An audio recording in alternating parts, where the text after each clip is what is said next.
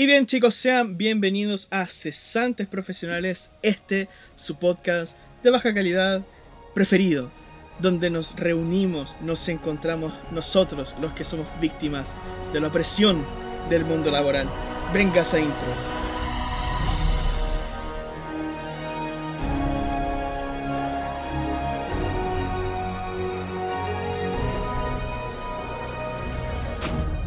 Oh yes.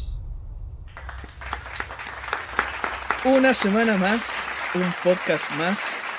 Oye, hablando de Mitchell, subiste el, el episodio, ¿cierto? ¡Nani! ya que estamos, ahora me acordé. bueno, mientras Mitchell gestiona eso, chiquillos, los saludo. Un agrado, ¿cierto?, estar con ustedes nuevamente. Eh, como siempre, saludando acá a mis Eh. contertulios. Mitchell aprovecha de saludar ya que está ahí en esa. Por, por pollo volví a sincronizar porque tuvo un el Audacity City reventó, no sé por qué. Literal como que explotó. Acabo de hacerte dos palmitas, weón. Vaya a tener que sincronizar de nuevo con eso. Ah, no importa. Así que bueno, ahí- Rayos. para la sincro. Eh, en fin, Diego, ¿cómo estás? Yo, yo te estoy haciendo una pregunta. pues. Oye, ya vos partamos bien. Cambiemos de tema. No, hermanito, estoy, estoy, estoy bien. Estoy bien, estoy bien, estoy bien. Estamos bien. Ahí recuperándonos de la vida de a poquito. Volviendo, volviendo a la vida, mejor dicho. Volviendo a, buenísimo. a- a mentalizarse a poco con las cosas que vienen. Así que, bien. Bacán. El episodio no aún no se sube porque eh, estuve haciendo unas cositas hoy día, así que no. La No, decepción. no me di el tiempo para hacer esa wea. Así que- Pero no importa que nuestro amigo, el nuestro episodio amigo se va a oyente, subir. Nuestro Mira. amigo oyente no tiene ni idea de lo que pasa porque ellos ya tienen el episodio subido ya. Exacto, Exacto. ellos la tienen arriba, está listo, así que usted no se preocupe, su episodio ya está arriba.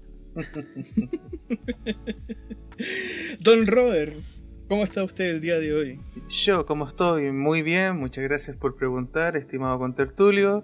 Eh, piola, eh, frío, eh, esta semana ha hecho harto frío, eh, pega, harta pega. Eh, lo bueno es que eh, estoy pasando como de mm, como un proyecto a otro, como que se siente que ya lo que estoy haciendo ahora va a cambiar un poquito, entonces eso también es Ah, ok. bacán. Así que, piolita, muy bien. Nice. Nice, nice, nice. Y por último, pero no por eso, señorita Anne. ¿Cachai? Espérate, ¿cachai que se suponía que ahí debía decir como por y por último, menos, no menos importante? Pero es que no, no pudo. pero lo pitió no totalmente. pudo, no pudo, porque fue como creo totalmente, que o sea, no va a ser creíble. Se fue como a la mierda. No creo que sea creíble lo que Y vaya a decir. Ya Sí, por con- último. con Por último, Por último, no. Empezamos con problemas. No, bien. En mi barrio. Siempre con problemas. ¿Por qué hacen eso? Bien, bien, Porque con si no hay frío, conflicto, no hay historia. con frío y y eso, pues. Y con frío, más que la miércoles. Pero no, pero bien, bien. Aquí aún cesante, pero bien. Siempre hay Oh, que verle el lado positivo a las Ese es el cosas. espíritu, Ah. carajo. La única que le hace el honor a nuestro, a nuestro queridísimo podcast. A nuestro, sí, pues claro, el título. tiene- tiene que Ya lo mantenerse, dijimos. pues. El día que estemos Oye, los sí, cuatro vamos- vamos trabajando, rotándolo, po, Ya lo dijimos, siempre va a haber uno de tiempo. nosotros cesante. Esta vez me tocó a mí. Así que Así cuando- que no sabremos cuándo le toque al siguiente. en cualquier Por eso, momento. cuando la ANE, imagínate, cuando Bueno, la en- ANE en- vuelva a trabajar, espérate, cuando la ANE vuelva a trabajar, nosotros tres nos tenemos que firmar, no hay que hacer que uno de nosotros nos vaya a despedir. Es que, es que en teoría, en teoría yo también estoy cesante en este momento. Ah. Chucha, entonces, ahí medio Diego, tenemos que firmarnos bien con la pega porque ya Así son dos, Sí. Son dos porque, hechizos. porque yo puede que entre en, en, en medio mes. En medio mes yo puede que entre, entonces Ya, Ah. puta, yo, eh, ahí afirmen. Yo el año Pucha, pasado yo el lunes tengo pega, pero de un día nomás. Así que igual me digo cesante. Claro, yo el viernes tengo entonces. Vale. Muchachos, el día de hoy, el tema, cierto, que nos atañe, ¿verdad? Por el cual nos. Sorry, sorry, reunimos. sorry. Ahora es un tema que. ¿Qué pasó? Yo antes de que empiece, yo quiero saber cómo está Don a Grandon. ver. ¿Cómo está usted? Usted no, Oh. no expuso. ¿Cómo estaba? La cordialidad. Gracias, gracias, amable. Eh, bien, la verdad, bien. Eh, ansioso un poco por, por, el, por el juguetito que, que tiene que llegar, ¿cierto? Ahí la, el upgrade que estamos haciendo. Eh, pero, pero bien, pues, bien, en general, bien, todo tranquilo, todo piora. Eh, nada, nada, nada más allá de lo normal. Así que, pero, pero eso, eso Qué ahí esperando de que llegue, que llegue eso y la vamos a dar. Lo hice con una risa tan nerviosa, así como si fuese, si fuese a ser un juguete sexual, la weá, lo que está pasando.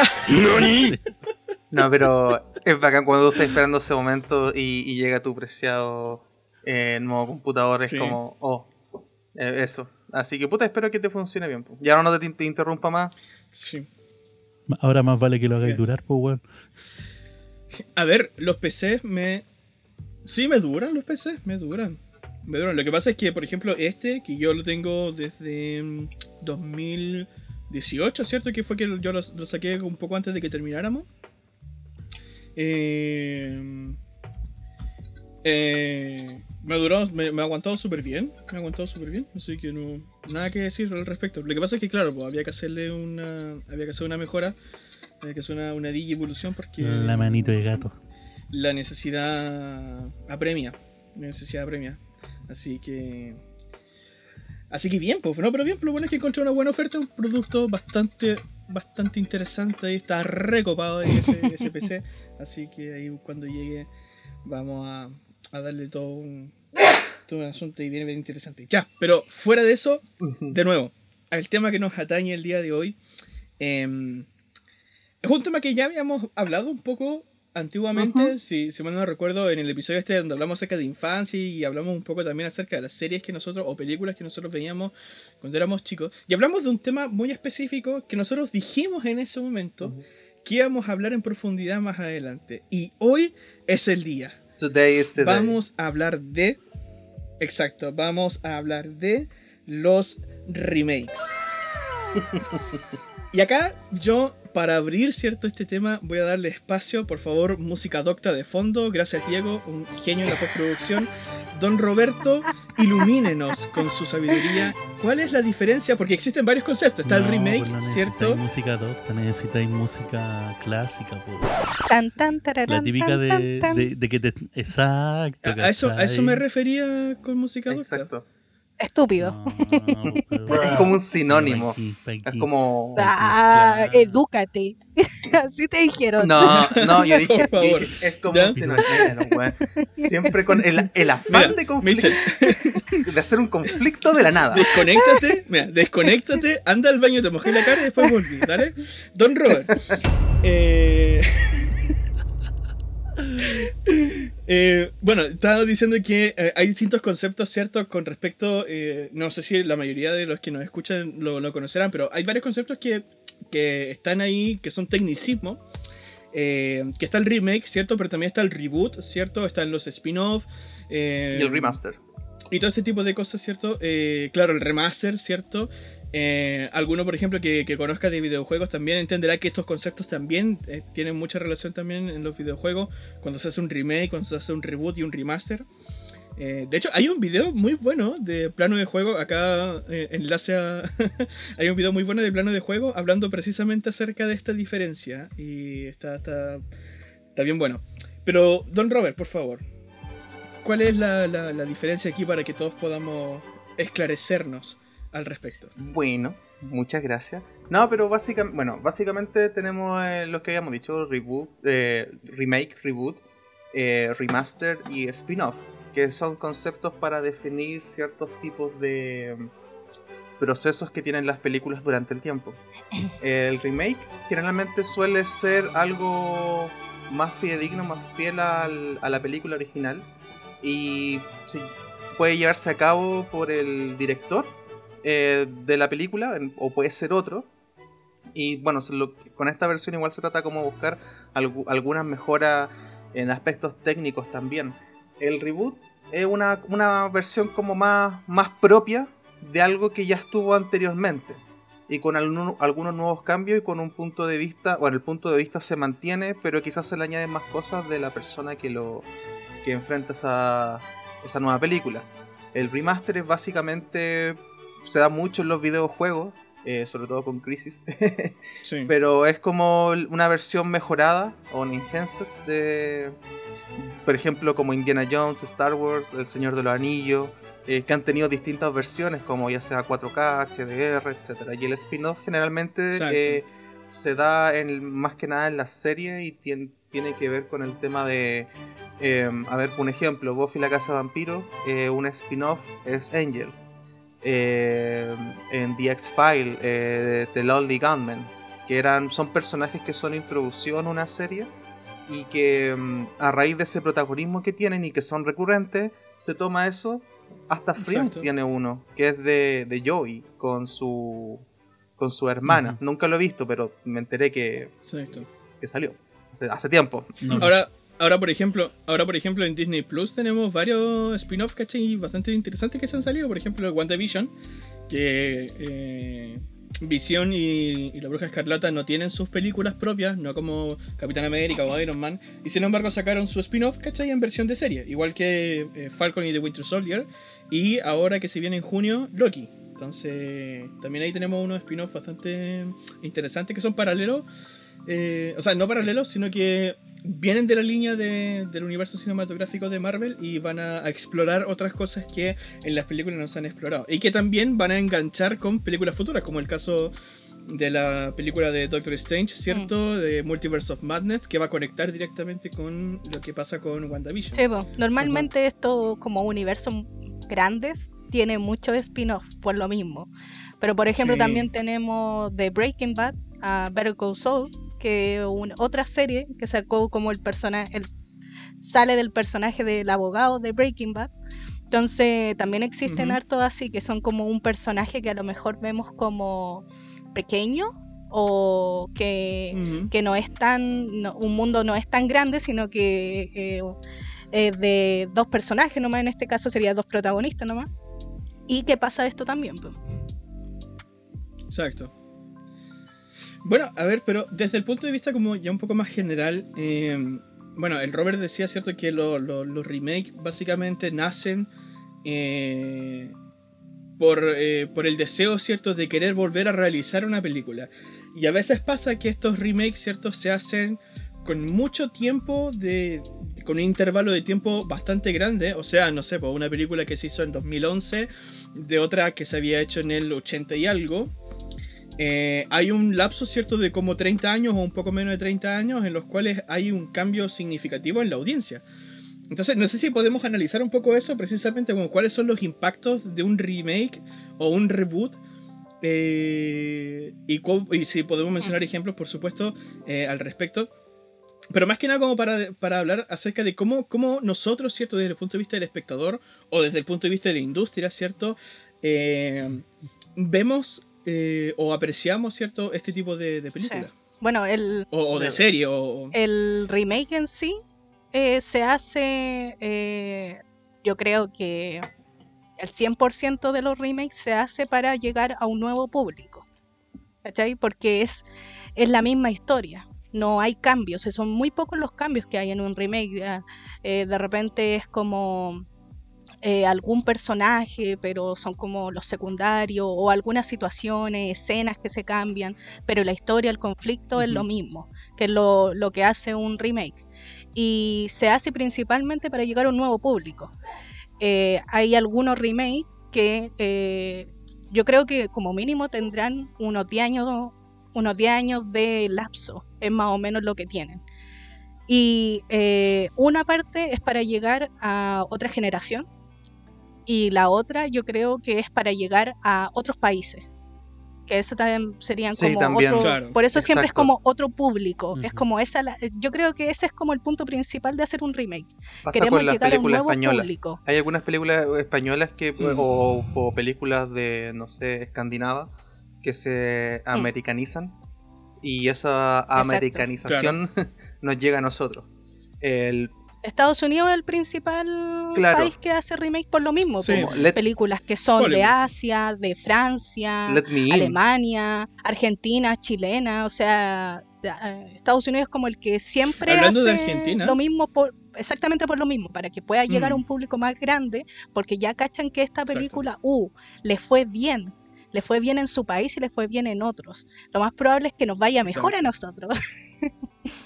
Exacto. Hay una película, de hecho, yo no tenía idea y no la he visto, el remake me refiero, eh, que le hicieron a El secreto de sus ojos, esta película argentina que fue Sí. súper galardonada, y le hicieron un remake gringo y que le fue horrible. Y yo no tenía idea, yo no tenía idea. Y yo dije, oye, ¿por qué? Y decía, ¿por qué? Sí. Precisamente esa es como la, la- la pregunta que a veces nace. ¿Por qué tener que hacer un, un- un remake de algo que, que fue exitoso? Por ejemplo, hay, hay un ejemplo bastante em, em, grande, ¿cierto? En cuanto a esto de que uno, se, uno la ve y uno, y uno se pregunta y uno dice, ¿por qué? No sé si ustedes se recuerdan la película Psicosis de esta película conocidísima, ¿cierto? De Hitchcock, ¿cierto? Que, que, que luego, ¿cierto? Bueno, esta película fue grabada, ¿cierto? En, en blanco y negro. Eh, por la época, ¿verdad? Y luego más adelante, ¿cierto? Yo no me acuerdo exactamente la fecha, si alguno lo- las tiene. eh, pero resulta que después le hicieron un remaster, o sea, un remaster, un remake, ¿cierto? Muy, muy fidedigno a, a la película original. O sea, plano por plano, el, el, el remake lo trataron de hacer. Pero, pero, mucha de la esencia de Hitchcock se perdió en el remake. Y eso, porque esto lo hizo un nuevo director. Y eso sentenció la, la secuela, esta- este, este remake de Psicosis, pero, pero brígidamente. Y fue muy, muy, muy criticada en el momento, porque precisamente Psicosis había sido una de las grandes películas Mm. de, de Hitchcock, que, que tiene ese, ese sello particular que tienen sus películas, eh, y que sin embargo esto fue como prácticamente estropeado o pisoteado sin querer eh, por, el, por la, nueva, la nueva edición. po.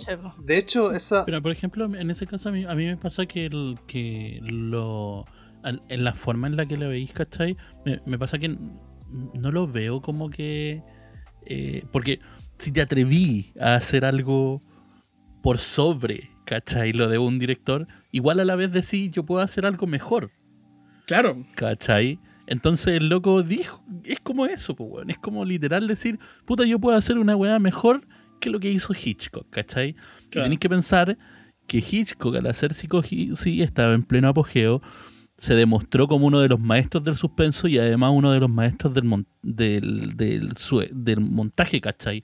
Del- de usar tanta toma, ¿cachai? Para demostrar Claro. algo. claro. Entonces, esa weá que se convirtió prácticamente para personas como nosotros, que somos que fuimos estudiantes, ¿cachai? De, de, de este tema, ¿cachai? Comunicación audiovisual, se convierte en, en parte de nuestra enseñanza académica. sí. ¿cachai? Tramas como, como psicosis por lo mismo, por, por los estilos que aprendí al aprender de estas películas, ¿cachai? son Entonces- películas de escuela. Exacto. Entonces, el tratar de sobrepasar eso es súper, súper complicado porque tenéis Exacto. todo un orbe, ¿cachai? De, de académicos, ¿cachai? Que tratan la historia del cine, que la ven como algo, bueno, a tal nivel que es como loco. ¿Por qué tratáis, ¿cachai? Si no la Claro. vaya a pasar. es Claro, como una lo- bueno, por Básicamente. lo que habla el Mitchell, ese del efecto Kuleshov, que no, no, una- no- no- no es algo, eh, en términos de montaje, pero no es algo que él hizo él, sino algo que viene de los años, los años 20. Eh, generalmente, lo, estos reboot, remake, No, no, sí entiendo Kuleshov en, en ese sentido. Sí, no, no me refería necesariamente a- al efecto Kuleshov, sino que me refería al estilo de el, el montaje. Por ejemplo, con la, la wea típica, ¿cachai? La escena de la No, ducha, no, sí, ¿cachai? Claro. Son sesenta y tantas planos distintos, ¿cachai? Para No, hacer no, la sí, escena pues, de la hecho, eh, ¿Cachai? Es, ese modelo. No, no necesariamente a Kuleshov, pero claro, sí no, sí, pues, por ejemplo, el tema de la, la, la soga, ¿cachai? Plano secuencia, no los primeros planos secuencia, ¿cachai? Como todo lo que Ujú. hizo Hitchcock en términos como de, de crear historia y, bueno, y movimientos de cámara. Pero generalmente los reboot, eh, los remake y los reboot eh, tienden a ser un tributo.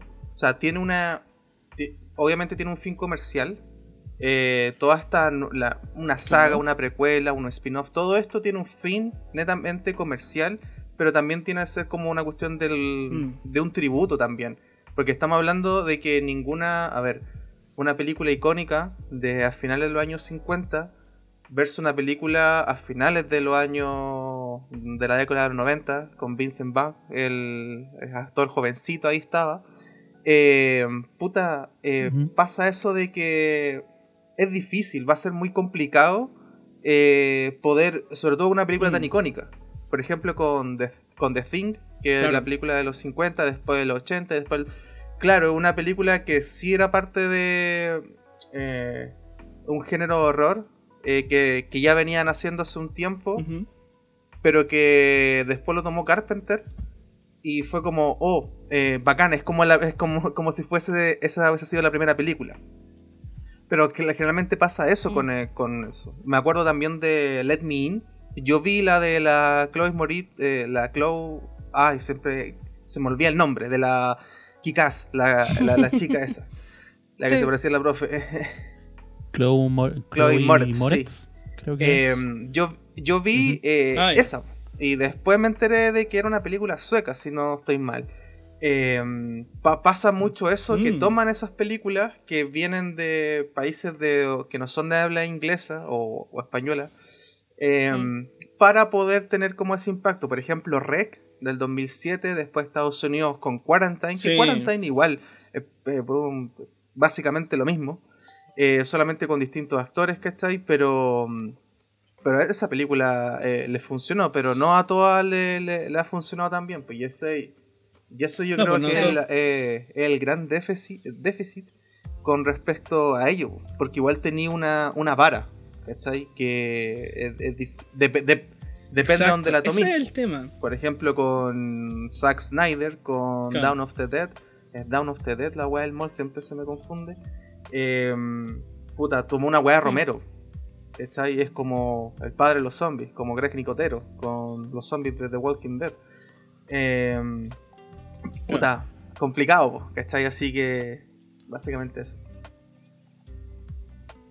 Sí, po. lo que pasa es que, claro, nosotros habíamos ya habíamos hablado un poco también acerca de esto de que precisamente ya levantar una mm, producción audiovisual es arriesgada. Es arriesgada porque tenías un equipo súper grande, una producción súper grande, muchos actores, o bueno, dependiendo del, del- del tipo de reparto, ¿cierto? Según el, el- lo que pide el guion, ¿verdad? Eh, pero tenéis muchos procesos también, desde la preproducción, o sea, el desarrollo, preproducción, el mismo rodaje, luego la postproducción y luego la comercialización, que hay muchas cosas que pueden fallar, entonces es un asunto muy arriesgado. Entonces, ¿qué es lo que pasa? Que los reboot o los, o los remakes, ¿cierto? Eh, arriesgan aún más todavía, porque precisamente lo que decía el, Robert, ¿cachai? Van a ser comparados con una película que ya fue hecha. Entonces, ¿qué pasa cuando una película eh, que ya fue hecha fue muy exitosa? La gente que la vio y la crítica van a ser muy duros porque van a. eh, tienen un- un- un- una vara súper alta, la cual tienen que superar Mm. porque es una película nueva que busca lo que decía Alan, es cierto, un nuevo público objetivo. Eh, busca mayor recaudación porque probablemente los gastos hayan sido mucho mayores. Entonces, esos tipos de, de, de- brechas, ¿cierto? De límite es lo que también eh, significa, ¿cierto? Este, este enorme riesgo también de levantar un, remake. Ahora, yo igual, eh, eh, hablando, por, hablando por parte, ¿cierto? De los, de los remakes o los reboots que sí son buenísimos, que le hacen justicia o que son mucho mejores incluso que, que las versiones anteriores, sí se valora caleta ese riesgo. Porque uno dice, qué bacán, qué bacán que se hizo esta cuestión. Como que uno dice, "Es- y esto fue necesario. Claro. Entonces, eh, es un asunto súper cuático porque uno se va a un extremo o al otro. No hay como un punto medio. O sea, o la película que, o la nueva película es muy mala, o supera la anterior, ¿cachai? Y uno dice, esta cuestión es una joya. Pero no hay como uno. Sí, pues, es Yo creo que lo más complicado es un, es un remake, porque por ejemplo el reboot o los spin-off, eh, tú sacáis como algo, como el, el, el universo de esa película para poder hacer tu propia historia. Entonces tení, eh, te podí ir para otros lados, ¿cachai? Podí inventar cosas, podía hacer mucho más, tenía una libertad mucho más grande. En cambio, en, en un remake, eh, estáis pillado ahí, porque si la persona que ve tu película vio la anterior, eh, sí o sí la va a comparar. Y va a comparar todo, va a comparar los planos, va a comparar las escenas, va a comparar la actuación de los personajes, va todo, todo, todo. Y yo creo que eh, hay muchas formas de fracasar, pero para mí eh, uno de los puntos en el que como mínimo tiene que tener el remake es que tiene que tener eh, su premisa. Tiene que tener la misma premisa, como mínimo. Si ya te caíste en eso, te caíste en todo. Porque, bueno, po, puedo poner un ejemplo eh, que siempre yo digo, ¿por qué? ¿Por qué? ¿Por qué? ¿Por qué? eh, Note, la película que hizo Netflix. ¡Ah, Dios Ya, mío! no. esa tiene, pero, pero por ejemplo, No, por favor. pero por no. ejemplo, este, este es un gran ejemplo. Mira, Mira, espérenme, espérate, espérenme. hablando, espérate, habíamos dicho, habíamos dicho el tema hace, hace, hace, hace unos días atrás, y yo como pensando en todos los remakes, reboot y qué sé yo, y no se me había pasado por la mente. Miren. Digamos Precisamente porque yo había bloqueado esa cuestión. Miren, pero, pero denme, denme Mm. espacio, denme espacio, miren. Eh, a mí no me molesta el tema de que cambien algunos personajes. No me molestó que cambiaran a L por un afroamericano. A mí no me molesta eso, ¿cachai? Eh, pero Mm. lo que me molestó y que fue como, no puede ser que hayan cambiado puede esto, ser. que fue como la... Es que con eso mataste en la película, que es Sí. su premisa, ¿cachai? Que Death Note, Sí. que es una serie animada, eh, Sí. lo, lo más grande que tiene y lo que uno dice, wow, es que su personaje principal es un muchacho, un, un joven estudiante, que no le pasó nada, que es una persona común y corriente como cualquier otra, es sobresaliente, buen A ver, chico, común y corriente es terriblemente no, inteligente. pero a lo que voy con eso es que a él no le pasó algo grave, no tiene un problema psicológico, nada de eso. Pudo No, haber no, sido cualquiera. Y esa es la gran premisa. Podría haber sido cualquiera quien agarrara la libreta. O sea, y además con de ser un poder- maldito psicópata. No, porque es que esa es la cosa. No, po, no, po, por ese- O sea, a ver, sí, igual. No, Déjenme espérate, hablar. Ojo, ojo, pero ojo acá. Ya, ya, pero termina tu idea. Ya, dale, termina tu gracias, idea. gracias. Es que esa es la cosa, pues. Cualquiera se podría haber agarrado con la libreta y con poder las personas cambian. Si es lo que, es lo que hemos hablado en otros temas, por ejemplo. El poder cambia a las personas. Sí. Y esa es la gran premisa que Sí. tiene esto. Cualquiera podría haber sido. Y le tocó a él, ¿cachai? Y lo cambió por completo. En cambio, en la película, no. Tuvieron que me- meter el que mataron a la mamá. Porque si no, el cómo podría haber sido malo, pues, ¿cachai? ¿Cómo podría haber querido venganza si no le pasaba algo Eso no malo? pasa Claro. en la vida real. ¿Cachai? Claro. Y eh, eso era Claro, como lo- la base de todo lo que se fue formando. Obviamente en la serie Claro. él tiene cualidades distintas, él obviamente tiene cosas distintas que otro, que no hubiera sido lo- el- no hubiera pasado lo mismo que si la hubiera agarrado otra persona, pero sí o sí el tener poder te cambia y eso es lo más es lo principal. Entonces, Sí. si hubieran agarrado eso de base, lo más probable es que yo no lo hubiera encontrado tan mala. Porque lo, lo demás, cambiar algunos personajes, el color de su piel, esas cosas, es como ya, no importa, será si lo hizo otro director nomás. Pero es como la base al final, sí, eso. Exacto. Pucha, a ver, igual hablando acerca de, de Light Yagami, eh, lo que pasa es que igual eh, él es muy sobresaliente. eh, porque no sé si tú leíste el, el manga que lanzaron hace poco, No, que era como una, en- un spin-off de Death Note, donde lo tomaba otro loco, ¿cachai? Eh, el mismo Ryuk deja caer la, la libreta, ¿cachai? Pero la agarra otro loco.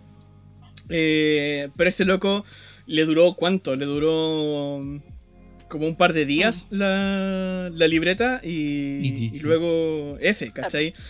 Eh, entonces, la gran diferencia precisamente de Light Yagami era que un- era un loco muy, muy inteligente y que denotaba ya al principio de la serie que era alguien que como que a la sociedad como que le importaba poco.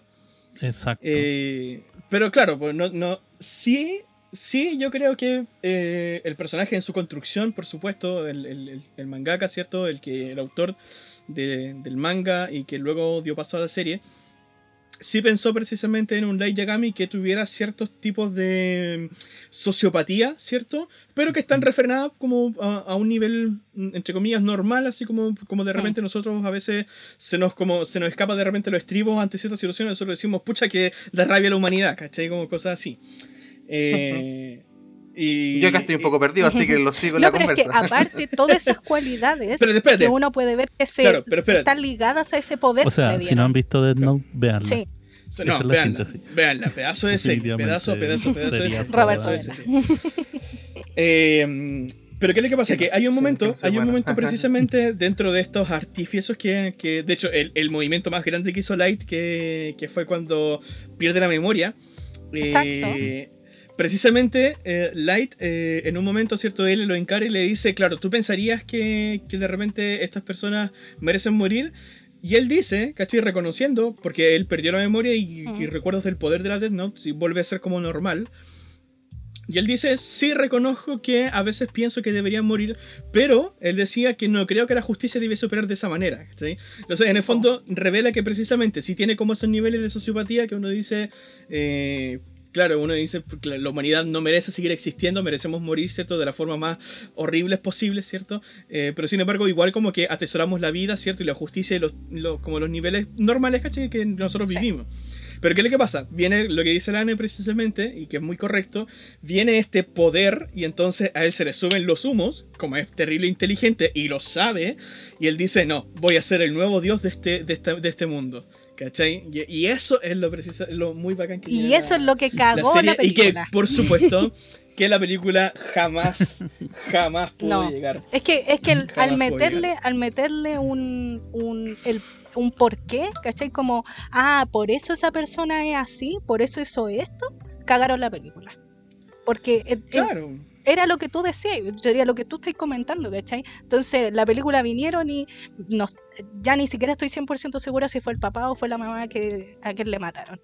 Me parece que fue la mamá. Eh, y a raíz de esto, él, su sufrimiento hizo que él se transformara en esta persona. Y eso ya no. Chao. Claro, no, no, ¿para qué? No, no.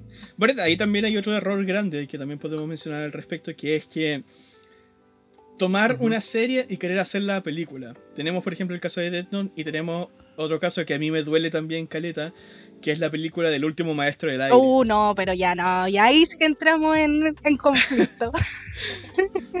claro, ¿cachai? Pero mire, queriendo, conflicto. resumir todo el...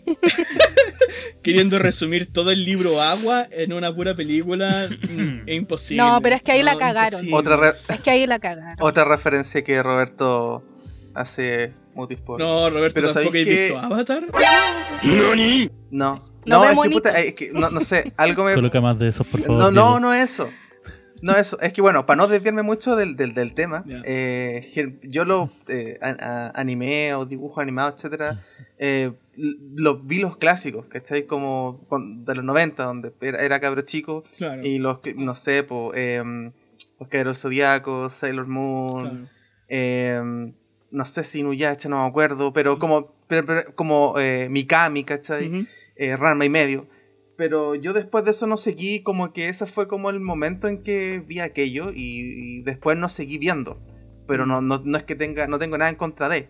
Eh, Chobits, que creo que una, pues hace muchos años, Buenísima esa más de- serie. hace más de una década, eh, creo que fue lo último que vi.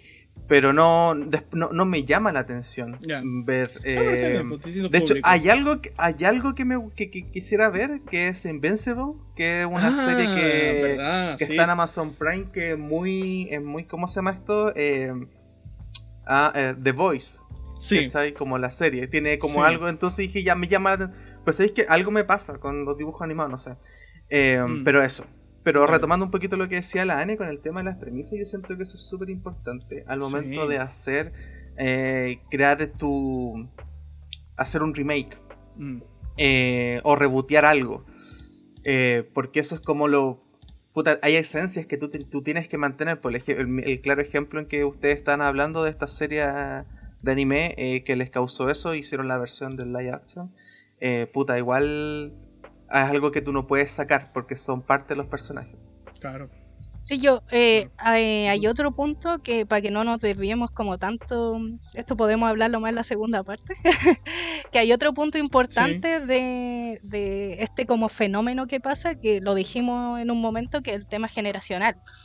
Y, por ejemplo, eh, si una película sale, un remake sobre todo sale, eh, 10 años después, te pilláis con una, te podéis pillar con la misma generación, ¿cachai? Te podéis pillar con una te, pilláis con una persona que lo más probable es que ya vio esa película. Entonces es mucho más complicado volver eh, eh, que le guste a esa persona.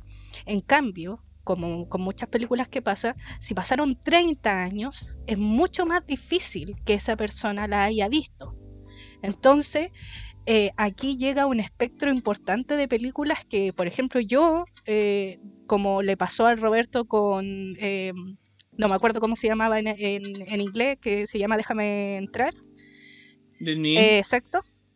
Eh, que uno vio y después es como, bueno, me estáis, me estáis leseando que esta película ya existía. y yo no tenía idea. ¿Por qué? Porque la película salió hace como Claro. 50 años.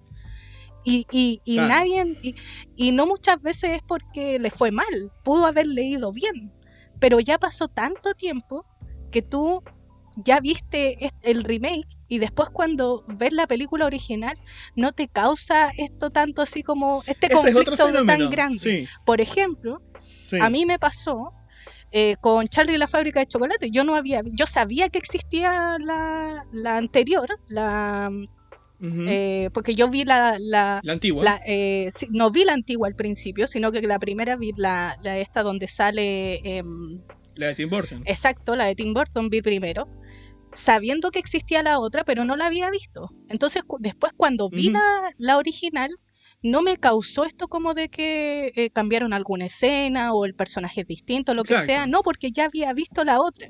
Entonces mi primera impresión fue buena de esa. Al contrario, he visto mucho más veces Charlie, fábrica de, la, Cha- Charlie la fábrica de chocolate de Tim Burton que la original. Por lo mismo. Claro. Claro. A mí me pasó que cuando la básica leí ese libro y fue uno de los como mi libro favorito y vi la eh, porque no había salido la otra eh, vi la otra primero eh, la daban en el cable no me acuerdo pero la daban Sí. y fue como oh bacán hay una película y era Sí. como entre, entre que se genera eso pero Claro. hasta como quinto básico era mi libro favorito Mm. Mitchell. Es que es buenísimo, tiene ese, tiene ese sentido en todo caso. Pero a mí me pasa que, por ejemplo, yo mm, siento que las dos son buenas, weón, en ese sentido. Esas dos Charlie, ambas me gustan. Mm. Pero, por Eh, ejemplo, una yo con no el te estilo puedo más dar, antiguo eh, y otra con el estilo más actual, ¿cachai? Y más bizarro de, de Tim Burton, podríamos decir, ¿cachai? Sí, Como que tiene ese sentido porque es, es eso, es meterle el estilo bizarro de Tim Burton, weón, a un, a un tipo de serie en particular y era, ¿cachai? Sí. Y, la- y hizo su nuevo fábrica de chocolate, ¿cachai? Claro. Pero es súper interesante a la vez, ¿cachai? Ah, Son dos estilos, pero ambas tienen su, su riqueza súper plena, bueno, a mí me gustan y- por lo menos las dos y las disfruto caleta las dos, las he Y visto puede varias veces ser, ambas. y puede ser que la, la- la- el remake sea mejor, pero uno, eh, como individuo, si vio primero la original, sí o sí tenía un estigma ya. A mí por lo menos me pasa mucho eso. Porque yo voy a ver el A remake y que ya la vi- tengo ese estigma de, ya, a ver, ¿qué tiene de diferente? Así como, ya, veamos qué, en qué falla, ¿cachai? En vez de que cuando, cuando veis la primero la vez otra, no, no tenéis cine. nada de eso. donde, donde fue la primera vez que fui al cine, fui a ver esa Charlie y la fábrica de chocolate. La de, la de Tim Burton. Entonces Buena. fue como. te- te- tengo como un, como un pedacito especial en mi cocoro por, por ese tema, bueno. ¿cachai? Pero igual aún así me, me encantan las dos. Sí, también quería, quería ver este tema. ¿Qué, ¿Qué pasa, por ejemplo, o qué piensan ustedes cuando las. cuando las películas, digamos, son simplemente una respuesta de mierda simplemente para seguir generando malas lucas, ¿cachai? Estamos hablando de películas que generan, que no son buenas, ¿cachai? O sea, no, no son las mejores, ¿cachai? Sino que son plenamente eh, weas para sacar lucas tipo Nicolás López. Y con esto voy a ir exactamente al tema de Nicolás López, porque, bueno, recordaremos que está la, la querida saga Que Pena, ¿cachai? Sí. que me da mucha pena. Exacto, Qué pero pena tu si- director. si es que no lo recuerdan, esta fue comenzó en el 2010 y luego en el 2016 tuvo un remake exacto en México, Sí. apoyada por el mismo Nicolás López. ¿Cachai? Con, en este caso con Luis Reyes creo que era el, el director, si no estoy mal. Pero, pero, bueno, o sea, seguir haciendo la misma película de mierda. Y loco, o sea, tenéis que ver las publicidades para darte cuenta que es exacta la película, weón. Exacta la película. ¿Cachai? Mismo exacto personaje, misma trama de mierda. Y de una película de mierda. Y ni siquiera con muchos años de diferencia, ¿cachai? Porque claro, sería distinto si otra persona la hace así como con unos muchos años de diferencia para decirte, loco, por lo menos la, la hago en una época de cambio generacional. ¿Cachai? Que era lo que estábamos hablando antes. Claro. Pero no, pues, weón. Literal, Es seis años. Es la ahí misma la- gente la... que la va a ver. Eso es la rentabilidad que tiene, eh, porque igual, bueno, se, no se, se conoce Sí, como cultura Cal- calmado, que- sin olvidar de que salió la, la secuela, Qué pena tu boda, el 2019. ¿Cachai? 2019. De la segunda parte. Ah, sí, pues, ya. pena tu boda, mexicana. Mexicana, ya, ya, ya. Sí, ¿cachai? Entonces, weón, Nicolás Verso. va, va a faltar. ¿Cachai? Y Va a faltar ahora qué pena tu familia, weón. ¿Cuándo sale? En cualquier favor, momento. Sí, po, es que, bueno, eso, no, eso, bueno, lo que quería comentar el tema de la rentabilidad que tú tenés con respecto a esa, pel- a esa película, eh, los Sí. datos que, mm, no me acuerdo en qué, qué página era que nosotros teníamos que ver la, eh, la web de las ventas de las películas para hacer Ah, análisis. Eh, y una de estas películas fueron las que rentaron más eh, en su momento. Y bueno, en México tiene una, un- algo que es como que se, se esparce por toda Sudamérica, que tiene que ver con un tema del lenguaje y tiene que ver con un tema como de cómo se habla. Entonces dijeron, ok, acá hay una fórmula segura de algo que queremos hacer y se hizo aquello, pero netamente por eso. Pero en México funciona de otra forma porque la industria también es distinta. Acá eh, esa película tuvo un, un éxito, ¿cachai? Porque eso también, eso también refleja lo que uno también quiere, eh, lo- no lo que uno, sino lo que eh, el país quiere ver, o lo- la gran mayoría, no sé, po. pero pero sí es cuático que haya pasado con una película que a, a muchas personas no, no se sienten como eh, identificados con, puta, que esta es una buena película. Eh, pero te- yo tenía muchos amigos en su momento que, que le iban a ver, se cagaban de la risa y yo tr- traté de verlas, eh, pero en realidad no, no me genera eso, no me generaba eso. No tiene que ver con un Mm. tema de, de que si sabes más o no de algún aspecto artístico, de cine o lo que sea, sino porque no, no, no, no, produ- no me produce a mí eso, ¿cachai? Eh, pero eso. Mm. Claro. Y bueno, Aparte yo que, creo. De todas maneras. Ya, dale. Ah, ya que mm, es que iba a cambiar un poco de tema, pero no tanto, que era como, me imagino que son como la- los últimos re- eh, reboot, mejor dicho, que también han Ya. salido harto por un tema de mm, de sociedad, de cambios, de bueno, muchas cosas y que está muy mal hecho también es esto de hacer reboot de películas antiguas, eh, pero con mujeres, que salió mucho y salieron varias Sí. en muy pocos Sí. años. Y en todas la cagaron. Y en todas la cagaron. y por lo mismo, porque Y con en vez de.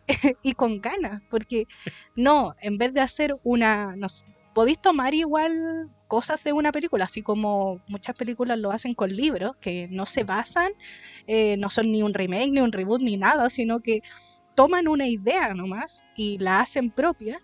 Hacer Una esto adaptación. mismo, llegan y hacen, por ejemplo, eh, eh, los cazafantasmas, ¿cachai? Que les fue horrible. Y por lo mismo, porque trataron de hacer lo mismo, obviamente no es un remake, pero trataron de solo para ser más inclusivos y la cagaron. Y creo que esto Uh. pasó en un poco tiempo, si no estoy mal, como en cinco años, como que se tiraron unas 10, así como...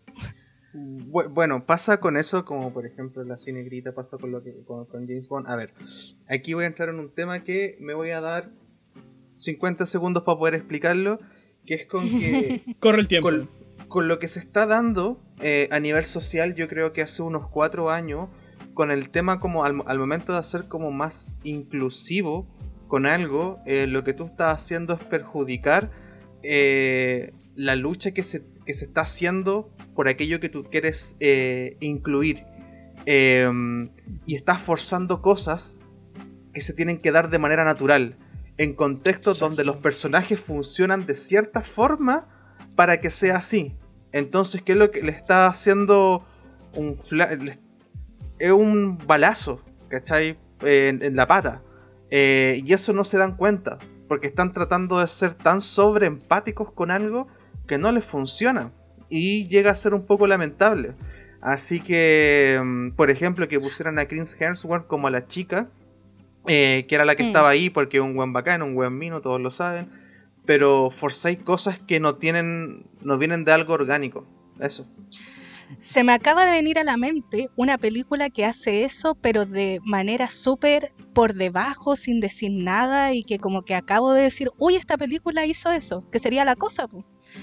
La última cosa, decir, eh, la, pro- eh, eh, la protagonista es una mujer. Hay un- En cambio, en la, en la, no en la original, o sea, bueno, la original y es la, la más icónica, es un hombre Del 80. pero y, más encima es, es un- actor súper conocido, ¿cachai? Entonces, pero eh, la película no fue hecha, sería, no fue eh, eh, marketeada por, oh, miren, ahora los estamos, lo estamos haciendo con una protagonista mujer, sino que fue como, esta es, es una, es un remake. Listo, ¿cachai? Como que es esto. No, no viene con otra capa de. Y eso yo creo que es lo más penca de estas películas, porque cada momento, cada diálogo que tienen, la escena, están opacadas por, por esta inclusión, cuando no deberían haber sido. Sí. Pasa mucho eso. Bueno, eh, ese análisis, ¿cierto? Nos- lo vamos a seguir profundizando, por supuesto, porque hay mucho que, de qué hablar. Eh, vamos a entrar mucho más en detalle, ¿cierto? Ahí a, a meterle eh, escalpelo, ¿cierto? Aquí a cada película ahí de, como cirujano, ¿verdad? Eh, pero luego, ¿cierto? De esta pausa comercial y ya volvemos con cesantes profesionales.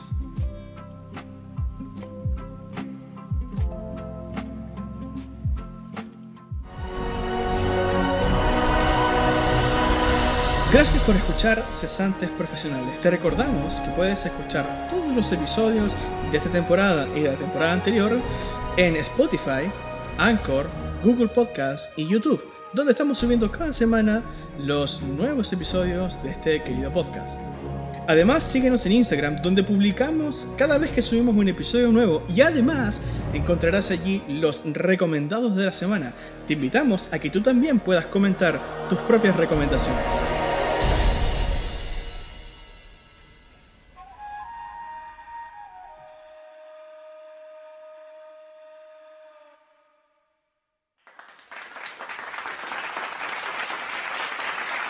Ya estamos de vuelta aquí en Cesantes Profesionales después de esa agradable pausita comercial, ¿cierto? Ahí con ese gran presentador que, que estaba hablando ahí en esa pausa ahí. No sé quién será, eh, pero está, está, está re bueno ahí lo, lo que está ofreciendo el. El autobombo.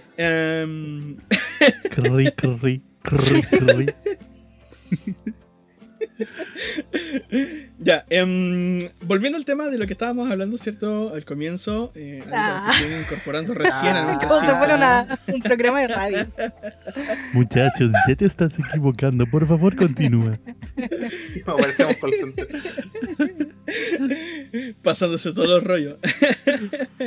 no, pero veníamos hablando acerca de precisamente los remakes, los reboots, ¿cierto? Los spin-off y hablamos un poco también y estábamos haciendo un poco el análisis, ¿cierto? De qué es lo que pasa, ¿cierto? ¿Por qué se hacen? Y a veces, ¿cierto? Lo- los impactos negativos. Exacto. Hablamos de harto impactos negativos en realidad.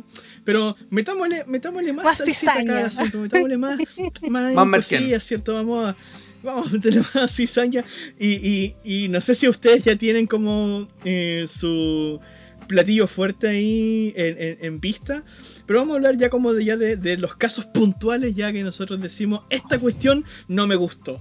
O esta cuestión sí me gustó y es una obra maestra. Yo cedo el lugar para el que quiera comenzar. Por favor, adelante. O sea, yo primero di- quiero, quiero diferenciar y, y es bueno tomar ese, ese punto también porque en, en- en mi caso, Ah, por bien. ejemplo, a- antes de irme como a, a lo malo y a las juegas malas que merecen ser puteadas y todo eso.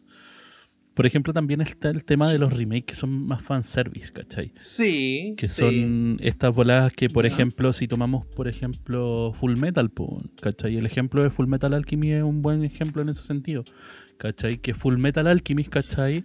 Es, un, es una buena serie, no es mala, ¿cachai? Claro, no está tan apegada al manga, No, no, no, no. ¿cachai? Que ese es un tema, ¿cachai? No está tan apegada al manga Full Metal en sí, pero después se genera el fanservice, ¿cachai? Y se realiza Brotherhood, que es mucho más apegada al manga, ¿cachai? Y Claro. Tenía esta trama más completa, más... más ¿Pero a qué te referís tú con fanservice? O sea, como de petición del Claro, público. pues, ¿cachai? O darle O sea- a la gente. O darle a la gente como lo, lo- lo que ellos quieren. Lo, lo que pasa es que dentro del anime el, el término fanservice eh, Sí, denota pues, sí, otra sí, cosa. sí, sí, no, Por no, eso se me- me, refiero netamente aquí al tema de cuando realizáis, ¿cachai? Un, un remake, ¿cachai?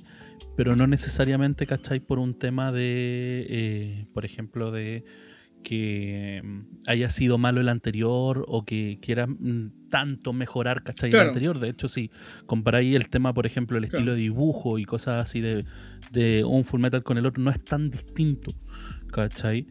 Pero sí No, ocurre no, que la nada, respuesta es más nada. que nada simplemente para hacer algo más responsivo al manga, ¿cachai?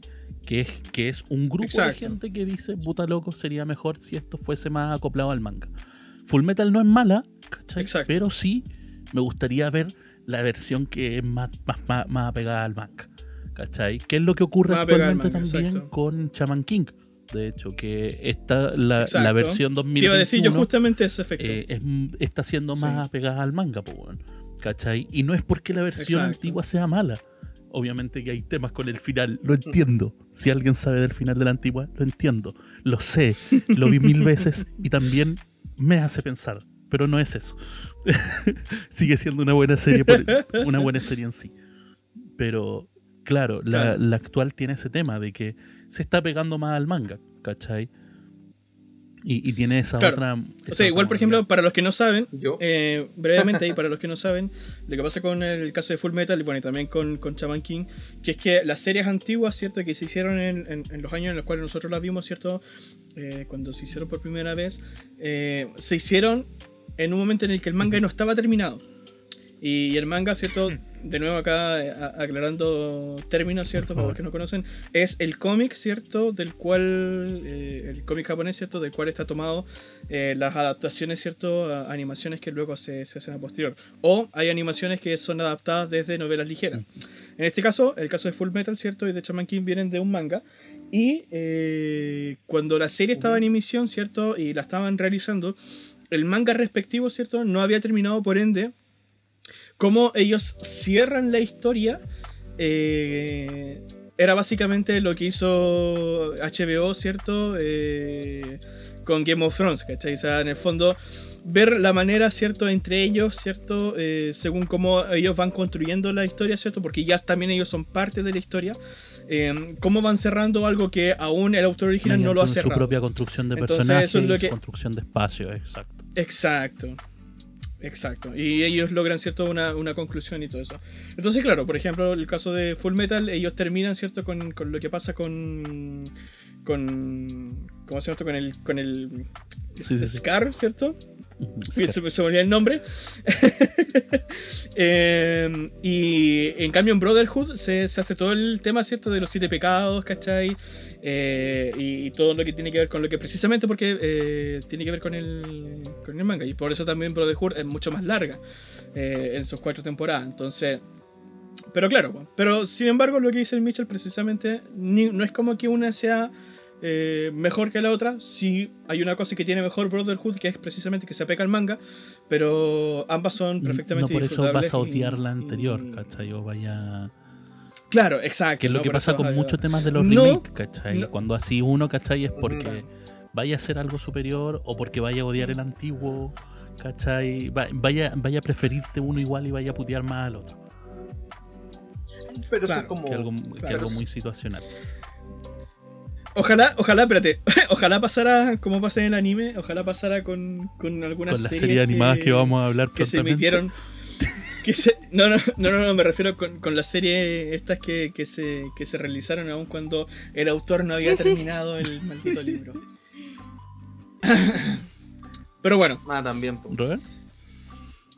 Ah, no, bueno, lo que, no, lo que iba a comentar que, bueno, eso es parte como del- del- de las características que estábamos hablando en un, en un comienzo, de las apuestas que tú realizas con a la- al crear una nueva pieza o, y tomarla desde, desde donde viene y reestructurarla a un nuevo comercio a un nuevo público. mm, Eh, hay casos buenos, eh, de como por ejemplo, bueno, ya los mencionamos, pero que lo, lo mencioné, disculpen, eh, que es Dawn of the Dead y también eh, Evil Dead, que es como...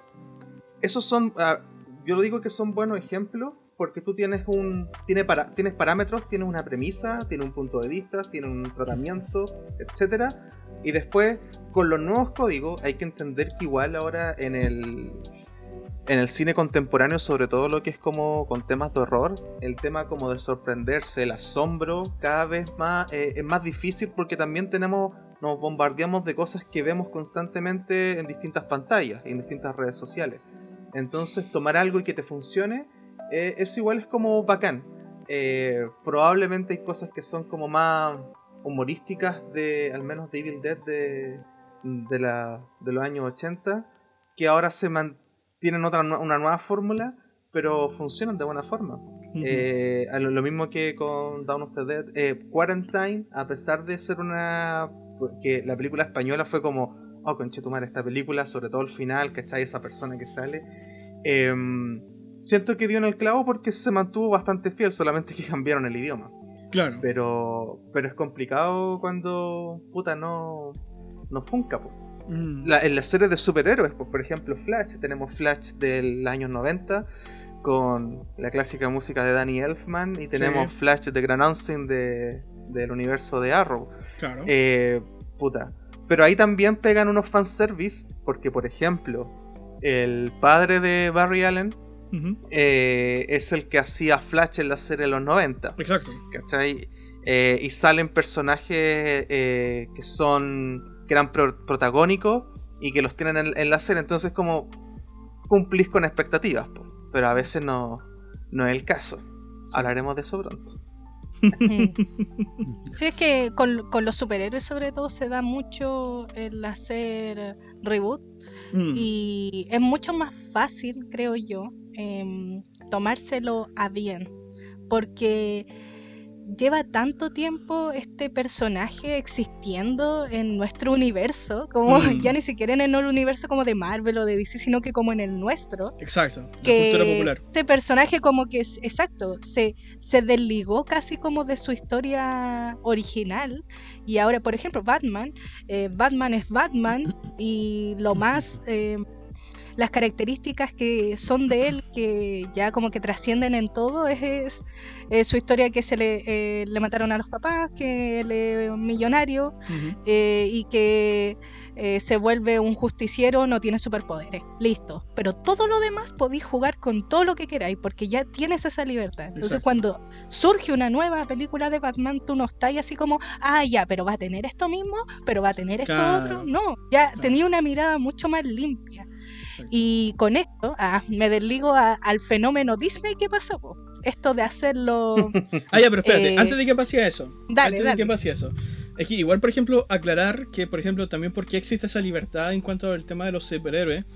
Eh, porque Marvel y DC, sobre todo DC, eh, han mm. hecho muchos reinicios.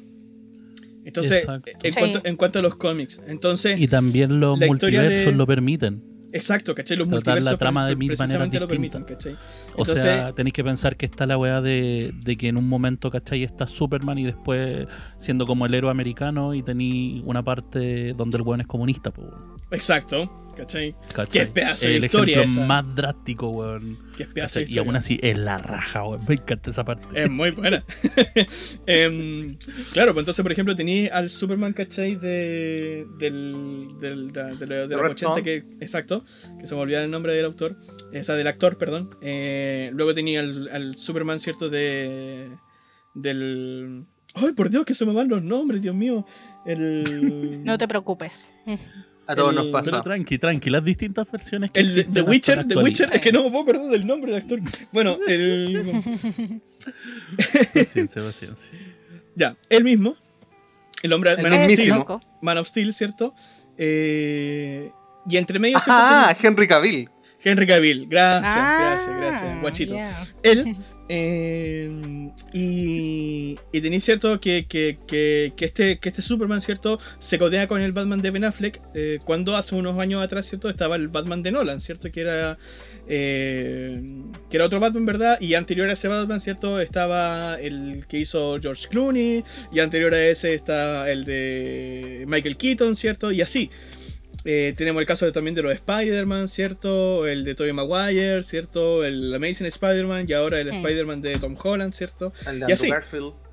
¿Y qué es lo que pasa? Que Sí, eh, eh, en el universo de los cómics se explica porque precisamente son universos distintos. Precisamente el universo de Amazing. Spider-Man, eh, en la película ¿cierto? de Amazing Spider-Man, se apega mucho, mucho al cómic de Amazing Spider-Man, Sí, donde exacto. está Gwen Stacy, Hay una ¿cachai? Y diferenciación muy marcada. ¿Cachai? Entonces está súper bueno. Y el de Tom Holland, sin embargo, es un poco más original, eh, no tan tan apegado a estos universos de, de cómics, eh, porque se apega más al universo de cinematográfico de Marvel, ¿cierto? Donde su mentor es Tony Stark y todo ese tipo de cosas. Eh, y sin embargo, logra generar precisamente ese apego, porque claro, el mundo de los cómics nos ha permitido precisamente tener este tipo de reboots donde se lanza de nuevo, se cuenta de nuevo la historia, ¿cachai? Y, y no pasa nada. Y está bien, ¿cachai? De Joker, por ejemplo. ¿cachai? Tenemos al Joker de, del- de Batman Caballero de la Noche, siendo que es uno de los mejores Jokers de, del- de- de la historia, Ledger. ¿cachai? Y tenemos al Joker de Joaquín Phoenix, que es Sí, ahí yo buenísimo quiero- también, Ahí, ¿cachai? ahí- ahí yo que- ahí quiero hacer una, una intervención porque, claro, ah, estamos hablando de los Batman. Eh, los mencionabas que era Michael Keaton, eh, George Clooney, Sí, eh, Val Kilmer, sí. eh, mm, Christian Bale, eh, ay, Affleck. Affleck y ahora tenemos a Roberto Robert Patricio. sí. A Roberto Patricio. Entonces, puta. eh, Pero yo le tengo fe, yo le tengo fe a Robert si me, Pattinson. si me mucha, mucha fe. si me preguntáis a mí, por ejemplo, el Batman de Affleck es un Batman que me hubiese gustado que hubiese estado antes. ¿Cachai? Como. Que lo hubiesen profundizado Eh, más, sí, yo igual claro, de acuerdo. es que Sí. La cara del Sí. weón, ¿cachai? Sí. Como. El, el toque de Zack Snyder, ¿cachai? Como eso más oscuro, ¿cachai? Esa musculatura agilada, ¿cachai? Eh, como- Merecía su sí. película solo. Y un Batman que No, ya el vivió su carrera. po, que tiene el ¿cachai? personaje en sí. ¿Cachai? Que se nota que es como el weón que pasó por experiencia. Exacto. Por ejemplo, ¿Cachai? Sí. Se nota en el personaje en sí. Entonces hubiera sido bonito ver como ese desarrollo más pleno de ese Batman. Es mucho más acercado a Flashpoint de ese Batman, ¿cachai? Sí, de hecho eso pasa Mm, mucho con los cómics sí. cuando tú veis, por ejemplo, eh, a ver, pero voy a, voy a ese tema después. Pero, por ejemplo, eh, cuando le dais la oportunidad a desarrollar un personaje como el Joker de Jared Leto en la última parte, cuando tú decís como, ahí está, po, ahí está mi personaje, ¿cachai? No en el Suicide Squad, ¿cachai? Ahí está No, la, no, la risa, la actuación, eh, la mirada, quizá lo, el, el diálogo quizá era potente, pero no era tan potente eh, con Zack, porque en, en esa toma Zack Snyder pescó la red, porque este graba con pura red, y el weón estaba haciendo el plano, ¿cachai? Esa es la visión, ¿cachai? Ese es el punto de vista. Y eso es lo. Eso es lo bacán en sí. Y con el tema de los cómics, claro, pues se explica sobre, sobre todo en el, en el, en el Arrowverse, Oye, no se olviden del Joker de Nicholson, weón. De Jack Nicholson, Tremendo claro. Joker, Sí, también es bueno. Igual. Sí, también es bueno. Sí, también. Eh, pasa eso de que, puta, eh, hay distintas versiones, ¿cachai? Eh, de un mismo personaje, dependiendo quién, quién sea el escritor, ¿cachai? O, o- o la arista a donde vaya. Eh, o sea, en las series también se han tomado libertades, como por ejemplo en Supergirl, eh, James Olsen, que a todo esto Mm. el weón de Mortal Kombat, el afroamericano, no me acuerdo quién el nombre. Eh, puta, pues loco, no, no. eh, en, en la serie y en otro en, en otras entregas no, no era así, pues era mucho más pollo, era un weón grande mino, ¿cachai? Y todo eso. Y la historia que tiene con ella, que es básicamente una sacada de Devil Wars Prada, ¿cachai? Al principio. Pero eso son libertades, ¿cachai? Eh, dependiendo cómo las vais tomando, si es que te funcionan o no. po. Son, a- Sí. son eh, apuestas bien, bien arriesgadas. Eh. Supergirl hicieron a Lex Luthor al weón de Two and a Half Men. Y cuando tú lo- yo toda la vida viéndolo como en Two and a Half Men, como Alan Harper, y después verlo como Lex Luthor, ¿cachai? Dije, ah, puta, igual acá hay una buena dirección. En sí, Supergirl igual tiene sus buenas bajas, pero, pero igual es- tiene eso. Tiene sus buenos puntos álgidos Supergirl, sí. Sí, sí, sí. Eh, y no, no- no- aguante- no está como, no está como Arrow, claramente, pero, pero sí, tiene, tiene sus buenas. La, Anne, por favor, lo que iba a decir acerca de Disney. Sí, Ah, después ya, hay que bueno. pasar a otra parte. Sí. Eh, bueno, ahora eh, hace ya un tiempo se vino la gran ola Disney en que no sé qué pasó, dijeron se nos acabaron las historias, tenemos que sacar películas más rápido porque tenemos ahora una plataforma, así que hagamos puro live action. y Tú quieres un live Yo, bueno, action, tengo- live action. ¿Qué es un live action? Ah, ya. Un live action es eh, cuando se toma una película y se hace, podríamos decir, un remake, pero en este caso se toma eh, para que se vea eh, real. Por ejemplo, está el caso eh, de una gran película, que este sí es de, de 101 Dálmata, que era una película animada, y se hizo eh, su remake, podríamos decir, pero pasa a ser live action porque salen personas y perros reales. Pero, por ejemplo, El Rey León, eh, la nueva, donde eh, tenemos la de Monito y tenemos esta que no son animales reales, pero eh, apa- aparentan ser reales. Entonces, Mm. igual cae como un live action. La idea Claro, es que se sí. vea real. Esa es la idea. La Exacto. representación Que se vea realista. como, exacto, pueden ser humanos reales o, o puede ser que sean digitalizados, pero la idea es que la, eh, al verlo parezcan reales. Exacto. Y eh, Disney eh, tiró demasiadas, eh, está bien tirar. Y Sí, no, y va a seguir. No está mal, seguir. no está mal, se ¿No? hizo. ¿Quién dijo que Se hizo tirar? mucho, Ah, bueno. Ah, bueno. se hizo mucho. Se hizo mucho en los 90, eh, eh, anteriormente se hizo eh, muchas veces, por ejemplo, el- eh, lo que decía de 101 Dálmata, que es súper buena la live action. Y, por ejemplo, Los Picapiedra, Uh, también, a mí me gustó, es graciosa. Y, y-. ¿cachai?